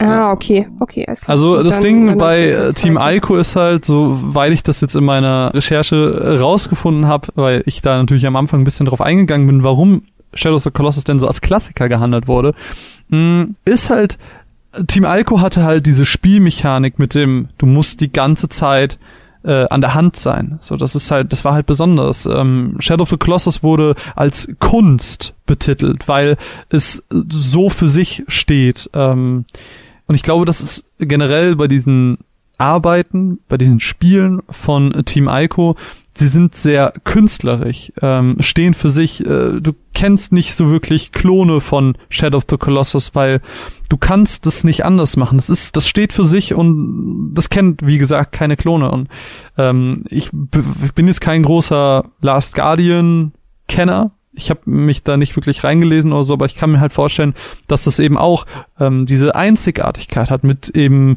äh, wie heißt der, Trico? Mm, Dass, Trico, dass er genau. halt so, dass er halt so dieses eigene Leben hat. Genau, Äh, da muss ich aber halt auch äh, klar einschneiden und halt sagen, das ist es halt auch irgendwie, was mich bei den Team Ico-Spielen so ein bisschen so ein bisschen triggert irgendwie, dass ich halt sage, ich finde diese Welt unfassbar faszinierend. So dieses Mysteriöse, weil du hast halt keine Ahnung, weder bei Ico, weder äh, bei, bei ähm, Last Guardian als auch bei Shadow of the Colossus, worum es so richtig geht, weil irgendwie ist diese Welt Ja, so ist super halt, es, geht halt, es geht halt viel darum, dass du dir, es geht viel um Eigeninterpretation zum anderen. Es Ja, geht genau. viel auch darum, dass du dich einfach in deinen Gedanken verlierst. So, das ist das, was ich rausgelesen habe. Genau, ich muss halt auch sagen, bei, bei Last Guardian, ähm, Spoiler für Last Guardian, ist es ja auch so, dass am Ende Trico augenscheinlich stirbt, aber man hat halt eine Post-Credit-Scene, in der man halt äh, sieht, wie so Augen aufwachen, wobei wir nicht wissen, ob es unser Trico ist. Und das finde ich halt auch eigentlich ganz, ganz spannend. Ich mag das, äh, wie, wie, wie die am Ende, also wie die Last Guardian behandelt haben. Es gab halt wirklich, ich finde Last Guardian ist ein überragendes Spiel. Ich, äh, mich stört halt nur so ein bisschen, bisschen mechanisch was, aber trotzdem ändert das nichts daran, dass ich am Ende dieses Spiels fast geheult habe und ich habe nur das Let's Play zu Ende geschaut, weil ich habe irgendwie die letzten 10% nicht mehr gespielt. Ähm, Ähm, nee, ich finde äh, aber, ähm, es ist halt irgendwie, das finde ich halt ganz spannend an Team Ico. Ich habe aber einfach nicht das Gefühl, dass sie das aus sich rausholen, was sie können, wenn du weißt, was ich meine. Weil ich, Ich habe das Gefühl in dieser mhm. Welt, sie können damit noch richtig, richtig viel anstellen und vielleicht irgendwann eine sehr, sehr große Bombe platzen lassen. Aber sie haben jetzt einfach mit Last Guardian so lange auf sich aber, warten haben, lassen. aber das haben sie ja schon. Äh, Shadow of the Colossus ist ja der Klassiker schlechthin. Aber ich möchte auch hier gar nicht so viel über Team Alco reden, das ist ja gar nicht Thema jetzt. Ich glaube einfach, du ähm, nimmst die Spiele nicht als das wahr, was sie vielleicht sind oder was sie mal waren. Ja, Ähm, genau, das muss ich, halt, bin- nee, nee, und das ich muss ich klipp halt- und klar auch sagen, ne? Ich kann das bei Shadow of the Colossus, ich werde es halt nicht anfangen, weil ich weiß, dass es nicht meine Art Spiel ist. Ich sage aber halt auch klipp und klar, ich kann nicht beurteilen, wie emotional und wie wichtig dieses Spiel für viele Leute ist, die das vielleicht auch früher schon gespielt haben. Aber hier zieht einfach der Klassiker, das ist nicht mein Spiel, deshalb möchte ich es halt auch nicht spielen, um es nicht zu mögen. Ja, deswegen solltest du auch Deshalb, einfach, ne? oder weder du noch ich, eine große Team Ico Schlussfolgerung ziehen, weil wir beide einfach mit diesem Entwicklerstudio nicht so viel Ich zu tun gesagt, hatten was ich bisher. mir wünsche. Ja, ich dass ich halt nur. glaube, so ich mag dieses Mys Mysteriöse und ich finde Last Guardian großartig, aber ich bin halt am überlegen, ob manche Mechaniken des Spiels oder der Spiele ein bisschen veraltet sind, so dieses, man hat keine Power, also jetzt mal fernab von Shadow of the Colossus, aber Icon Last Guardian, dass man halt quasi auf Wegrennen und so weiter angewiesen ist. Darum geht es halt. Aber darüber können wir auch gerne irgendwie mal irgendwie mal so sprechen oder so. Aber ja, ähm, äh, ja, mal gucken. Jedenfalls kehren wir zurück zum äh, Thema des Todes, denn ähm, Thema des Todes. das Thema des Todes, denn nicht der Tod ist nicht nur präsent, weil irgendein Charakter stirbt, ob von uns verschuldet oder nicht, ob als Motivation oder nicht. Das, der Tod an sich kann auch das Überthema des kompletten Spiels sein. Du hast eben schon Rhyme angesprochen, aber da gibt's natürlich auch viele weitere Beispiele. Oh, ich habe noch ein gutes gutes Beispiel auch. Dann bitte. Ähm, bei Everybody's Gone to the Rapture ist es so, dass wir in einer leeren Welt rumlaufen und wir quasi im Endeffekt so ähm, glühenden. Ich habe es jetzt noch nicht gespielt, aber ich habe halt ein bisschen was bei Kronk, glaube ich, gesehen, ähm, wo du läufst halt rum und es ist halt so, du hast keine Ahnung, was mit den Menschen passiert ist und du hörst die Menschen ihre Geschichten erzählen durch so glühende Spots quasi, so, so wie so Glühwürmchen und dann formen die sich so und erzählen dir eine Geschichte.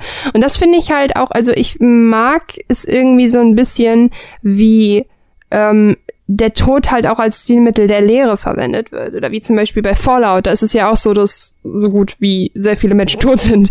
Und ähm, das finde ich auch irgendwie interessant, weil ich finde ungerechtfertigte Lehre an manchen Stellen schwierig, wie zum Beispiel bei Zelda, wo es sehr punktuell ist, dass Leben existiert, also dass der Rest halt nur Gegner sind, aber dass es sehr punktuell mit den Städten Leben gibt, aber halt sehr, sehr wenig außerhalb.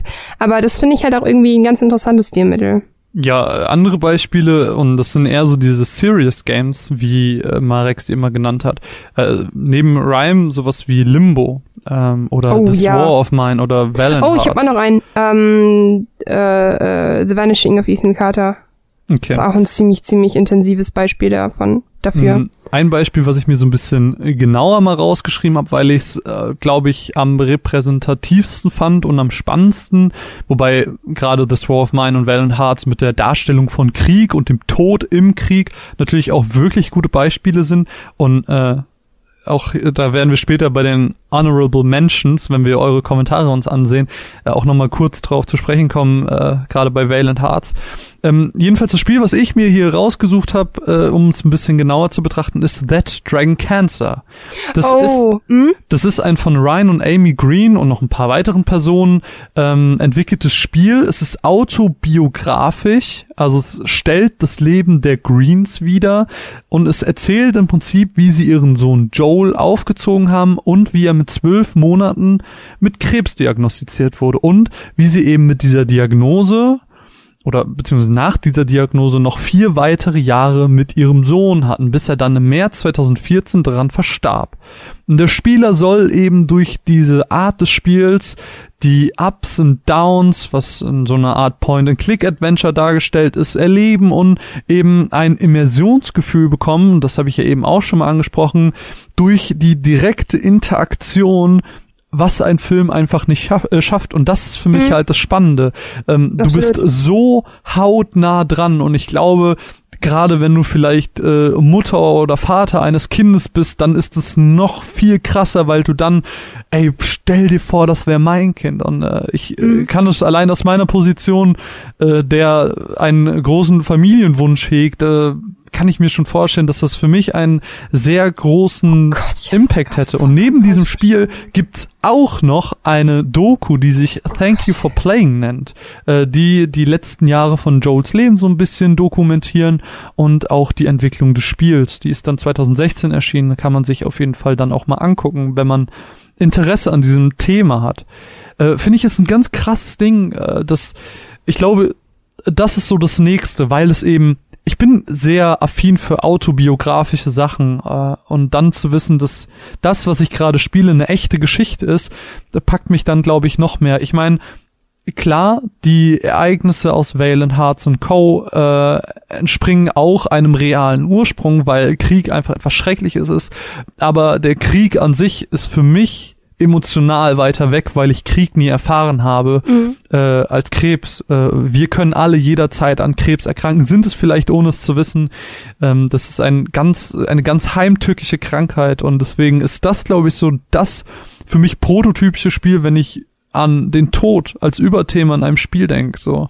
Um, uh, what remains of Edith Finch? Um, ähm, dass sich in allererster Linie mit dem Thema Tod beschäftigt, weil alle unsere Familienmitglieder tot sind. Das ist kein Spoiler. Das ist der, das Kernelement dieses Spiels und wir spielen den Tod nach. Und das finde ich ein ganz, ganz bedachtes, aber halt auch sehr wichtiges Spiel. Also ich finde es total faszinierend, weil die Tode sind mal sehr, sehr abstrakt, wenn ein Kind verstorben ist und mal komplett zermürbend und deprimierend, wenn, wenn jemand an seinem Alleinsein und an seiner Angst vor Terror quasi verstirbt. Und das kann ich auch jedem empfehlen, weil das Spiel einen tatsächlich nicht sehr depressiv und kaputt zurücklässt, sondern das Thema sehr, ich sag's jetzt mal ganz brutal, charmant behandelt. Also es ist sehr authentisch behandelt und da finde ich es halt auch, das ist tatsächlich für mich so ein Prototyp, wenn ich an das Thema Tod in Videospielen denke oder wie Tod porträtiert wird. Ja, keine Ahnung, äh, Rhyme hatten wir jetzt eben auch schon als Beispiel. Äh, es gibt einfach wirklich viele Spiele, die das machen. Und ich finde es auch gut, dass das gemacht wird, weil ich glaube, der Tod ist ein Thema, wo man sich mit auseinandersetzen muss, ja. früher oder später. Und ich glaube, spielerisch ist es noch die angenehmste Art und Weise. Ja, also ich finde es halt auch, also ich habe auch das Gefühl, dass gerade im Fernsehen das einfach kaputt ge dass es Standard geworden ist, dass Dinge sterben, Menschen sterben. Das finde ich nicht so schön zu konsumieren und bei Spielen finde ich es tatsächlich wichtiger. So brutal es klingen mag. Mhm. Mhm. Ja, es ist halt dieses Interaktionsding, was da sehr viel mit reinspielt und ich glaube, dadurch fühlen wir uns auch schlechter, schuldiger, denken mehr darüber nach und äh, es hat einfach eine hohe Relevanz. Mhm. Aber es ist natürlich auch ganz schön wichtig, wie man das darstellt. Ähm, was ich zum Beispiel in einem Spiel nicht machen wollen würde, wäre einen Selbstmord zu begehen, weil das fände oh ich irgendwie merkwürdig. Das finde ich absolut wir eigentlich, nicht angemessen. Und damit kommen wir eigentlich auch schon zum nächsten Thema, denn Selbstmord ist eigentlich auch ein nicht unwichtiges Thema und auch nicht gerade ja selten dargestellt ist. Ähm, du hast eben schon mit Life is Strange eingesetzt, das haben wir jetzt auch schon oft behandelt. Genau. Ähm, dass man, also ich finde ehrlich gesagt, dass es zu weit geht, wenn man in einem Videospiel Spoiler, Life is Strange. Wenn man in einem Videospiel wenn man in einem Videospiel ähm, dafür verantwortlich ist, dass jemand sich das Leben nimmt. Weil ich kann damit leben, wenn meine Charaktere sterben, weil ich halt super dumme Kampftechniken gewählt habe oder so.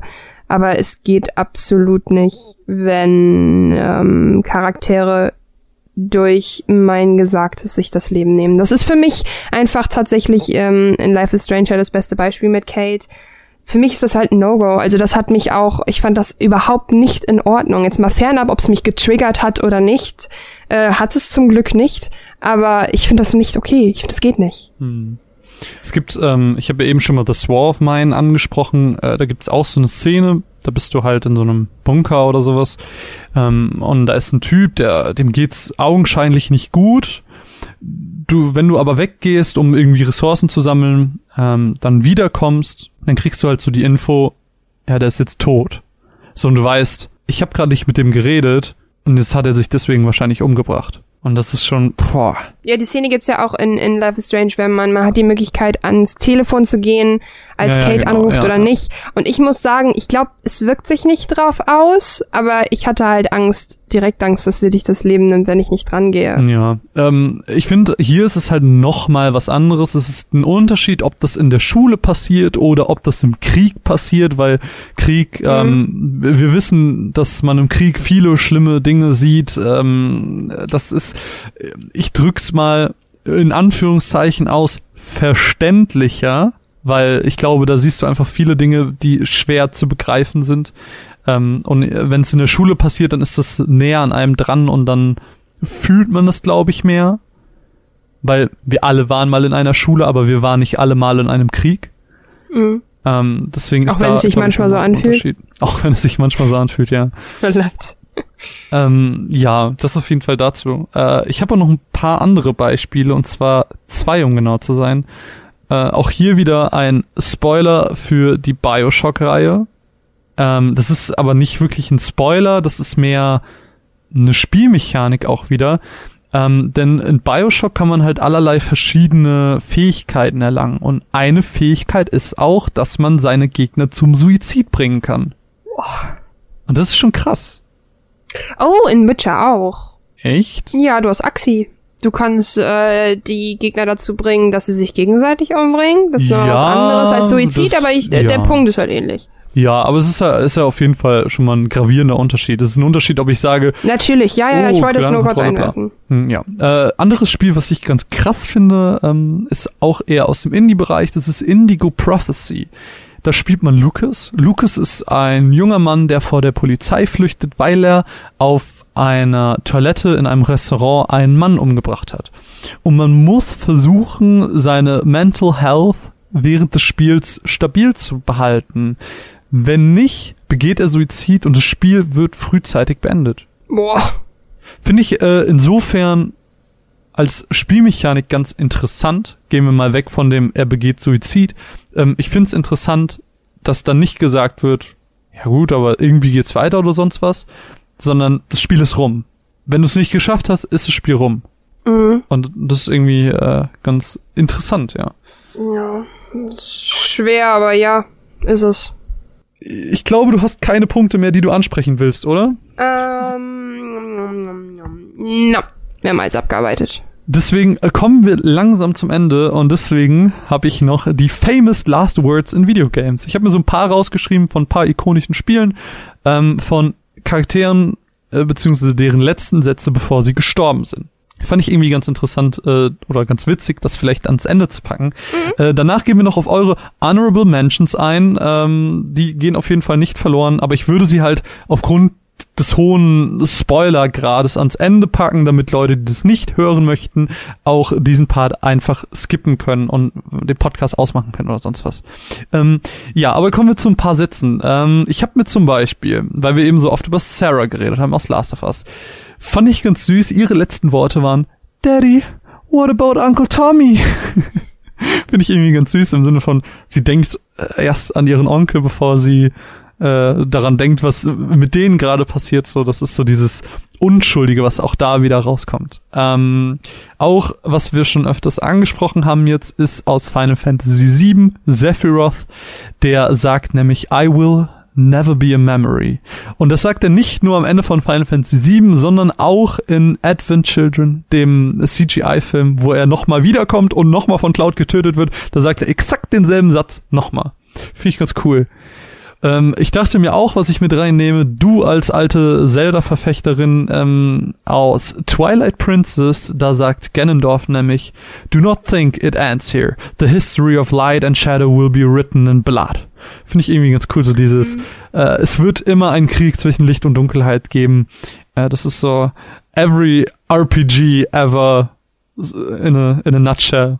Finde ich irgendwie ganz nett. Ähm, dann gab's auch noch Half-Life für alte Half-Life-Freunde, dachte ich, nehme ich mal mit rein. Äh, sehr, sehr gut, sollte man auch heute noch nachholen. Half-Life, gutes Spiel.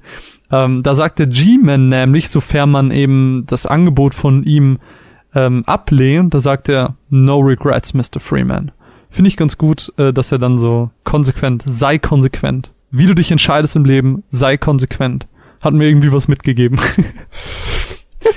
Spiel, was ich, Spiel, was ich sehr mochte, ist Kingdom Hearts Birth by Sleep. Ich wollte gerade sagen, gibt es nicht irgend, ich wollte es ungelogen eben gefragt haben, gibt es nicht irgendwas aus der Kingdom Hearts Reihe, wo jemand stirbt oder es ist dramatisch? Auf jeden Fall. Ja, genau. Und ähm, da stirbt nämlich bei Birth by Sleep, kleiner Spoiler, wenn ihr das noch nicht gespielt habt. Da stirbt nämlich Master Ericus. Und kleiner Funfact an dieser Stelle, Ericus rückwärts heißt Square. So, als kleiner Trivia-Info. Aber egal. Sora und Roxas. Bitte? Sora und Roxas. Das ist ja was ganz anderes. Ja, aber es ist Sora rückwärts. Äh, äh, Sora ist ein, ist ein Anagramm, beziehungsweise mit einem X dabei. Ja, das ist, das ist aber bei allen äh, Orga äh, Organisationen 13 Mitgliedern. Die sind alle Anagramme von ihrem originalen Namen plus X. Laber. Echt? Ja, ja, das ist bei allen so. Lol. Guck mal, wolltest du mir einen Fun-Fact unterhauen und ich geb dir den besseren Fun-Fact. So nämlich. Jedenfalls, dieser hat äh, bei seinem Tod durch seinen Schüler gesagt, Perhaps there is no one to blame but me for the darkness inside you. And now I have done worse. I raised my keyblade against you and Ventus. My own heart is darkness. Und das ist so, er war die, er war das Licht. Er war das eine Licht. Er war der Keyblade Master. Hat er nicht gerade gesagt, ich bin die Dunkelheit? Nein, nein, er hat gesagt, oh, ich habe jetzt mein Keyblade gegen euch erhoben. Jetzt habe ich selber Finsternis in mir so. Ja, okay. Hm? Sondern er ist so, ist so ein Eingeständnis. Das fand ich irgendwie äh, ganz schön. Und was ich mir dann überlegt habe, während ich mir die ganzen famous last words rausgesucht habe, wie sind denn First und Last Words gegeneinander? Find, fand ich irgendwie auch ganz cool. Und dann habe ich mir das zu Final Fantasy 10 mal rausgesucht, weil obviously beste Spiel auf der Welt. Äh, da habe ich mir nämlich die First und Last Words von Tidus angeguckt und die lauten, kleiner Spoiler, na, nee, äh, die, die ersten Worte, die man im Spiel hört, sind Listen to my story. This may be your last chance. Versus die letzten Wörter, da sagt er Goodbye, Yuna. Sorry I couldn't show you Xanacan. Und das finde ich, das, das schlägt eine schöne Brücke in dieses This may be your last chance und Goodbye. Das ist so, ha, dieses Spiel, es ist so gut. Ja, wollte ich einfach einbringen, fand ich irgendwie ganz schön so, äh, denn mit dem Tod kommen auch immer die famous last words, die ikonischen Sätze, wenn ein Charakter, ein Antagonist, ein Protagonist oder sonst irgendwer stirbt. Äh, man hat oft noch etwas Wichtiges zu sagen, aber wie im Falle von Sarah muss es nicht immer wichtig sein, sondern es mhm. kann auch ein bisschen selbstlos sein. Das stimmt. Oh, jetzt ja. wünschte ich, hätte nämlich nach, nach Last Words umgeguckt. Ja, so nämlich. Aber ich muss auch ehrlich gesagt sagen, dass, dass mir das uh, Listen to my story, it may be the last chance. War das so? Ja. Tatsächlich auch echt im Gedächtnis geblieben ist von Final Fantasy X. Das ist einfach die beste Szene und ich liebe es, dass sie ganz am Anfang kommt. Ich, wirklich, ich finde das so gut gemacht. Wirklich, also ich finde den Anfang von, von Final Fantasy X grandios. Das ist so schön gemacht einfach. Äh, ich stehe da sehr drauf. Falls ihr euch über die Geräusche wundert, vor meinem Haus steht seit gefühlt 20 Minuten ein Lastwagen. Ich weiß nicht, was er tut, er brummt sehr laut. Jetzt äh, kommen wir am Ende dann doch noch zu euren Meinungen, euren Honorable Mentions und ich werde jetzt nicht für jedes Spiel einzeln eine Spoilerwarnung raushauen. Deswegen, entweder es kann sein, dass am Ende des Podcasts noch eine Matz kommt über Fee. Die könnt ihr hören, ihr könnt vorskippen, den Timecode findet ihr obviously in den äh, Timecodes, wo sollten sie anders sein? Die sind übrigens bei den Timecodes, neben den Timecodes. Neben, neben den Timecodes, in den Timecodes, bei den Timecodes. Äh, es kann aber auch sein, dass das nicht mehr kommt. Das hängt davon ab, wie schnell ich das jetzt noch gespielt bekomme und wie schnell ich die Dateien und alles hab. Aber das lasst das mal meine Sorge sein. Ähm, ansonsten beendet einfach den Podcast, danach kommt nur noch die Abmoderation und dann ist hier Sense. So, ich weiß nicht, wollen wir die vielleicht im Wechsel vorlesen, weil ich habe gerade sehr viel monologisiert und äh, dann hätten wir das wenigstens alternierend. Können wir machen. Dann würde ich einfach mal anfangen mit Godzilla. Der hat nämlich genau das gesagt, was ich eben auch schon öfters erwähnt hat, und zwar Valiant Hearts, äh, dass er unfassbar gut und traurig inszeniert fand. Er hat es sich gerade noch mal angeguckt, als er es geschrieben hat und sofort wieder Gänsehaut bekommen. Und ich muss sagen, ich habe Valiant Hearts damals angefangen hab's gespielt, hab's nicht durchgespielt, weil es mich vom Gameplay her ein bisschen äh, gelangweilt hat. Äh, aber ich habe mir dann dieses Ende angeguckt und das ist so mit einem Brief und dann wird er am Ende, ach fuck it, wir spoilern hier. Er wird erschossen, also unser Protagonist, ähm, weil er irgendwie jemanden umgebracht hat oder so, I don't know. Und das ist selbst ohne den Kontext, wo ich äh, gerade den Anfang des Spiels und so nur kenne, krass krass emotional, krass gut inszeniert. Äh, das Ende und der Tod in Valiant Hearts Gold. Ähm, der Wölle, also Gallifrey 903, schreibt halt ähm, Rachel und je nach Ending Chloe. Stehe ich gerade auf dem Schlauch? Warum stirbt Chloe denn? Hm, wenn du dich gegen sie entscheidest. Ach so, oh wow, Entschuldigung, ich war die ganze, äh, natürlich, ich war die ganze Zeit nur bei ähm, dem Moment, wo man äh, Rachels Klamotten findet. Weißt du, was ich meine? Hm. Da war ich gerade nur. Stimmt, das recht. Ähm, ja, aber das, ja, finde ich schwierig. Ähm, ich verstehe nicht, wie Rachels Tod emotional verbunden werden kann, weil ich kenne sie nicht. Aber das finde ich halt ganz spannend. Außerdem Zeus in äh, God of War 3. Ähm, dann hat äh, der Basti... Lee in Walking Dead noch, genau. Und jetzt bin genau, ich dran. Gut aufgepasst. weil wir wollten ja abwechseln machen. Mhm. Ähm, Sven hat zum Beispiel noch geschrieben, Ed, was, äh, Furzgedanke, auch äh, interessanter Nick. Äh, Brothers, A Tale of Two Sons. Das war einfach nur hart, als, äh, als man seinen Bruder begraben musste. Oh, das wusste ich auch noch nicht. Spoiler! Aber egal. Hm, ich versuche ja gerade Sachen zu finden, die wir noch nicht hatten. Nö, ähm, nenn, auch, nenn auch die Sachen, die wir schon hatten. Einfach, so, wir, okay. wir nehmen einfach alles. Dann ähm, der Basti, also Poltergeist 47, schreibt äh, Shadow of the Colossus, also der Tool hat mich kalt erwischt. Ähm, da ich das Ende von Shadow of the Colossus nicht kenne, ähm, ja, hoffe ich, hab, ich, mal, wir reden vom Pferd. Ich habe ich hab tatsächlich auch, äh, ich äh, gehe da jetzt nicht näher drauf ein, wer da stimmt. Ich habe die ganze Zeit in meinen Notizen mehrfach gehabt und ich dachte mir so, ach nee, erwähne es mal nicht. Mit dem Remake spielen das Leute vielleicht auch gerade zum ersten Mal und macht das mal besser nicht. Äh, ja, wir nehmen das einfach mal den Kommentar so hin, würde ich sagen. Okay. Ähm, weiß, dann ein Sven at Mac unterstrich Svenny ähm, sagt Sniperwurf aus Metal Gear Solid. Äh, nie hat jemand, der mich im Spiel töten wollte, je wieder so leid getan. Bin ganz süß. Ja, es ist ein bisschen deep, ne? Das ist ein bisschen deep, ja. Ähm, dann der Clemens ähm, äh, hat geschrieben, die Tochter von Joel in Last of Us hatten wir schon. Mm, mm, äh, wo ich leider nichts zu sagen kann. Mass Effect 3 More Than Solace. I don't know. Liebe Grüße an Carsten an dieser Stelle. Carsten Shoutout at Animator. Genau, dann der Daniel, also äh, der, der, der Danny. Danny. Shoutout Danny. Hat äh, geschrieben äh, Johnny Mar John Marston in Red Dead Redemption. Ist das nicht der Main Character? I have no idea. Ich auch nicht. Und dann hat darauf Dark Crab geantwortet, I second that. Das erste Mal, dass mir der Hauptcharakter in einem Spiel gestorben ist. Vor allem, weil man, je nach Spielstil, vorher unzählige Stunden mit dem Charakter verbracht hat. Daher im Gedächtnis geblieben. Also ist es der Charakter. Ja.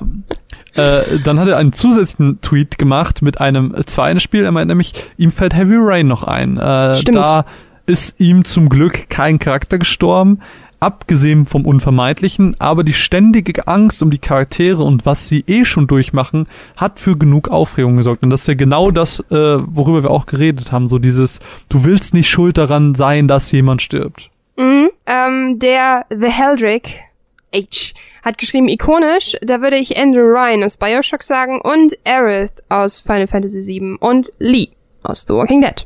Dann der gute Jonas, J Touchdown. Grüße genau. gehen raus.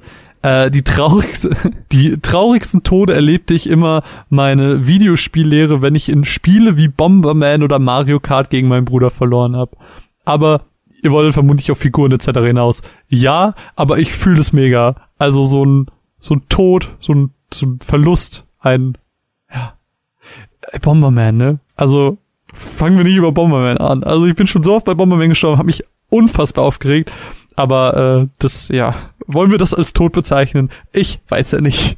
Deswegen diese Abgrenzung am Anfang mit äh, Strategiespiel und Shooter und so. Und weil Caro weg ist, mache ich es einfach ganz kurz fertig. Äh, Dominik hat nämlich auch noch was geschrieben, Ed Ehrenberg. Ähm, und zwar sagt er Mona Sex. Auch weil MBP2 eines meiner Lieblingsspiele ist. Also MBP2 ist Max Payne 2. Ansonsten möchte ich auch noch Ellie Vance aus Half-Life 2 Episode 2 in den Raum werfen. Schön. Guck mal, haben wir auch nochmal Half-Life dabei gehabt. Wunderbar. Und ich würde sagen, damit sind wir eigentlich auch am Ende, liebe Caro. Ähm, vielleicht kommt jetzt noch eine Matz nach der Abmoderation. Vielleicht kommt sie aber auch erst im nächsten Monat. Wir werden es sehen. Ja, würde ich mal sagen. Äh, Marvin, eine sehr schöne Ausgabe. Sehr schwierig immer da. Äh sehr, Einigung, sehr Spoilerino. Sehr, sehr ah. Spoilerino, genau. Aber ich äh, hoffe, das ist okay. Wir schreiben das natürlich auch in den Blogpost. Und ähm, dann wisst ihr halt Bescheid. Beziehungsweise ihr wisst ja so oder so der Bescheid, dass beim Thema Tod ein bisschen schwierig ist. Oh mein Gott. Pass auf. Wir nennen die Folge Spoiler des Todes. Oh mein Gott. Dies, das ist gut, oder? Das, das ist gut. Großartig. Ähm, Sehr schön. Äh, ja, Marvin, es war mir eine Ehre, mit dir aufzunehmen, trotz des vielen technischen Chaos und des sehr lauten Lastwagens da vor meiner Tür. Ich habe keine Ahnung, was es ist. Gerade der DHL-Mann kam da gerade gar nicht vorbei. Oh nein. ja. Und der war so voll süß. Er so, warte, ich komme noch mal mit einem Paket. Ähm, und ähm, Marvin, ich würde einfach mal sagen, wir sehen uns beim nächsten Mal oder vielleicht sehen wir uns auch einfach äh, ganz schön bald auf Patreon. Werden wir ja mal schauen, worüber wir so quatschen werden. Rhyme. Mich, mich würde nämlich auch deine Meinung zu Assassin's Creed tatsächlich interessieren, wenn du es durch hast. Sehr sogar.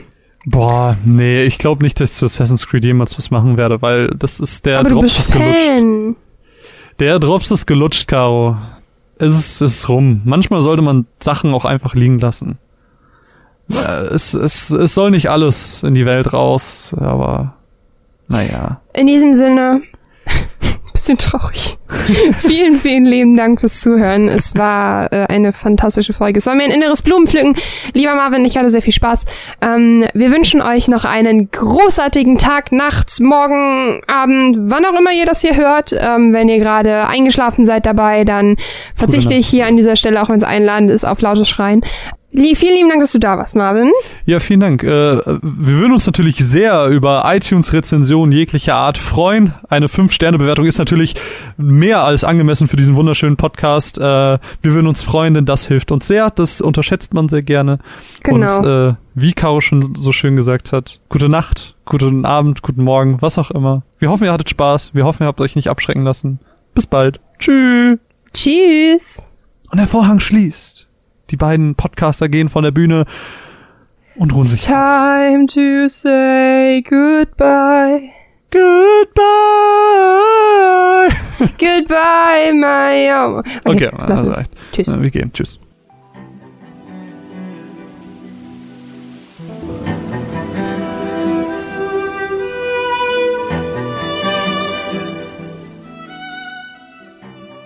Bei EA Originals handelt es sich um ein Programm des Publishers zur Förderung von Indie-Entwicklern. Auf der EA-Pressekonferenz der E3 2015 brachten sie mit Unravel den Überraschungshit überhaupt. Unravel war süß, hat mich aber leider überhaupt gar nicht abgeholt.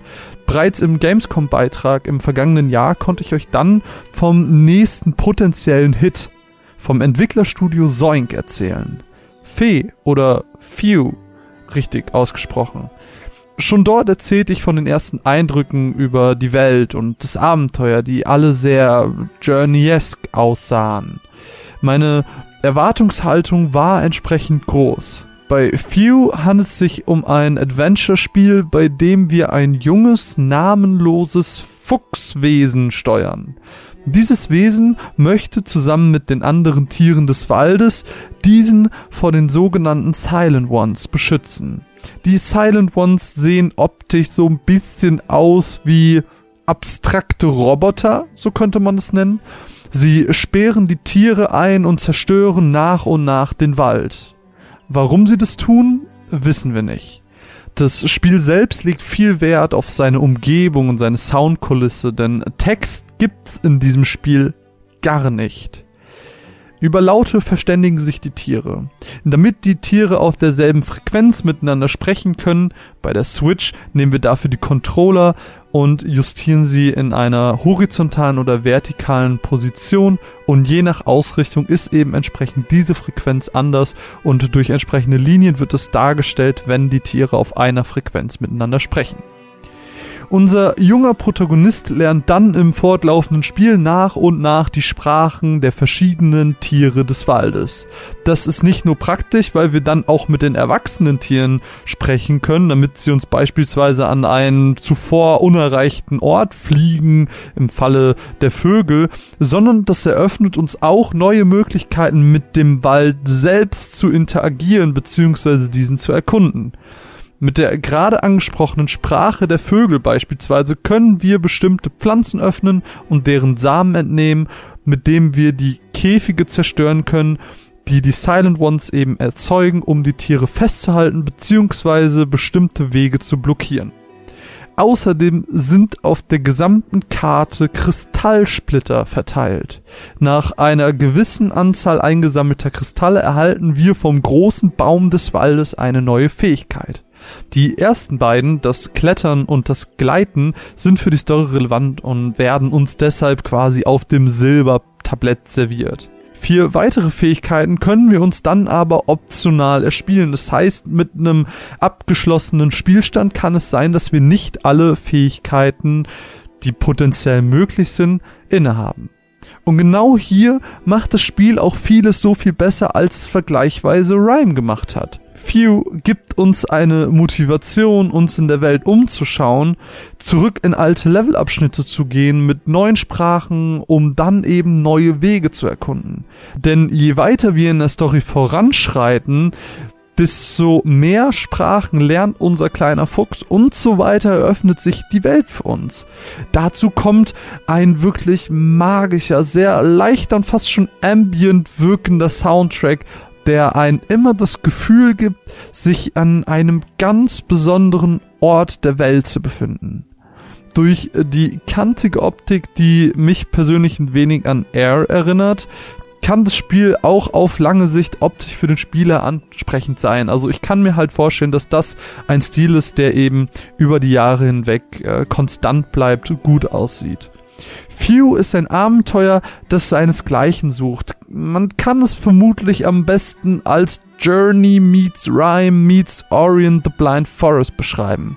Und während ich hier so sitze und euch von dem Spiel erzähle, merke ich, dass ich eigentlich nur möchte, dass ihr selbst auf diese Reise geht und diese Welt auf euch wirken lasst. Die Stimmen der Tiere, der Soundtrack, sogar das Klettern und Gleiten sind so befriedigend und so toll. Das Spiel ist zu keinem Zeitpunkt repetitiv. Die einzelnen Rätsel sind nicht wirklich schwer, aber auch nicht zu leicht, als dass man sich wirklich langweilt.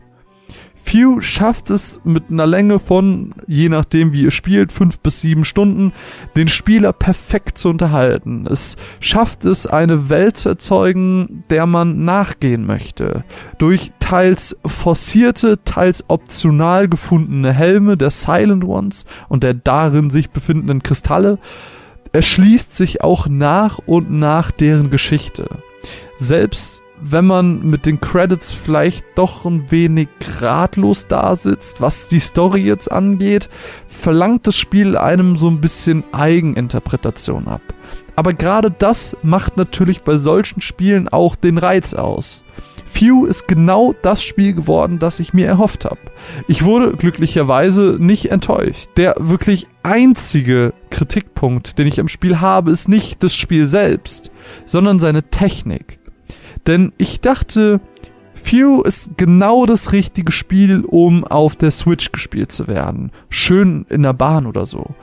Und ich weiß nicht, wie das auf der Xbox One, der PS4 oder dem PC aussieht, aber auf Nintendos neuester Konsole droppt nicht nur die Framerate häufiger auf ein so niedriges Level, dass es schon unangenehm ist, sondern ich bin während meines Walkthroughs auch auf einen Bug gestoßen, der mir vorerst das Weiterspielen erstmal verwehrt hat.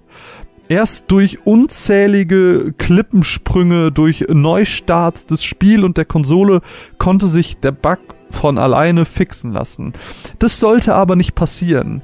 Da solltet ihr vielleicht einen Blick auf die Wahl der Konsole werfen, wenn ihr euch das Spiel holen wollt. Die Switch-Version scheint zum Zeitpunkt des Tests zumindest noch nicht das wahre zu sein. Nichtsdestotrotz ist Few, auch wenn ich viele eher mittelmäßige Bewertung vom Spiel gesehen habe, in meinen Augen ein wirklich hervorragendes Spiel seines Genres und zeigt, wie man den Spieler motivieren kann, mit wenig Mühen seine Spielwelt erkunden zu wollen. Also, Fans von Journey-esken Spielen sollten hier auf jeden Fall zugreifen.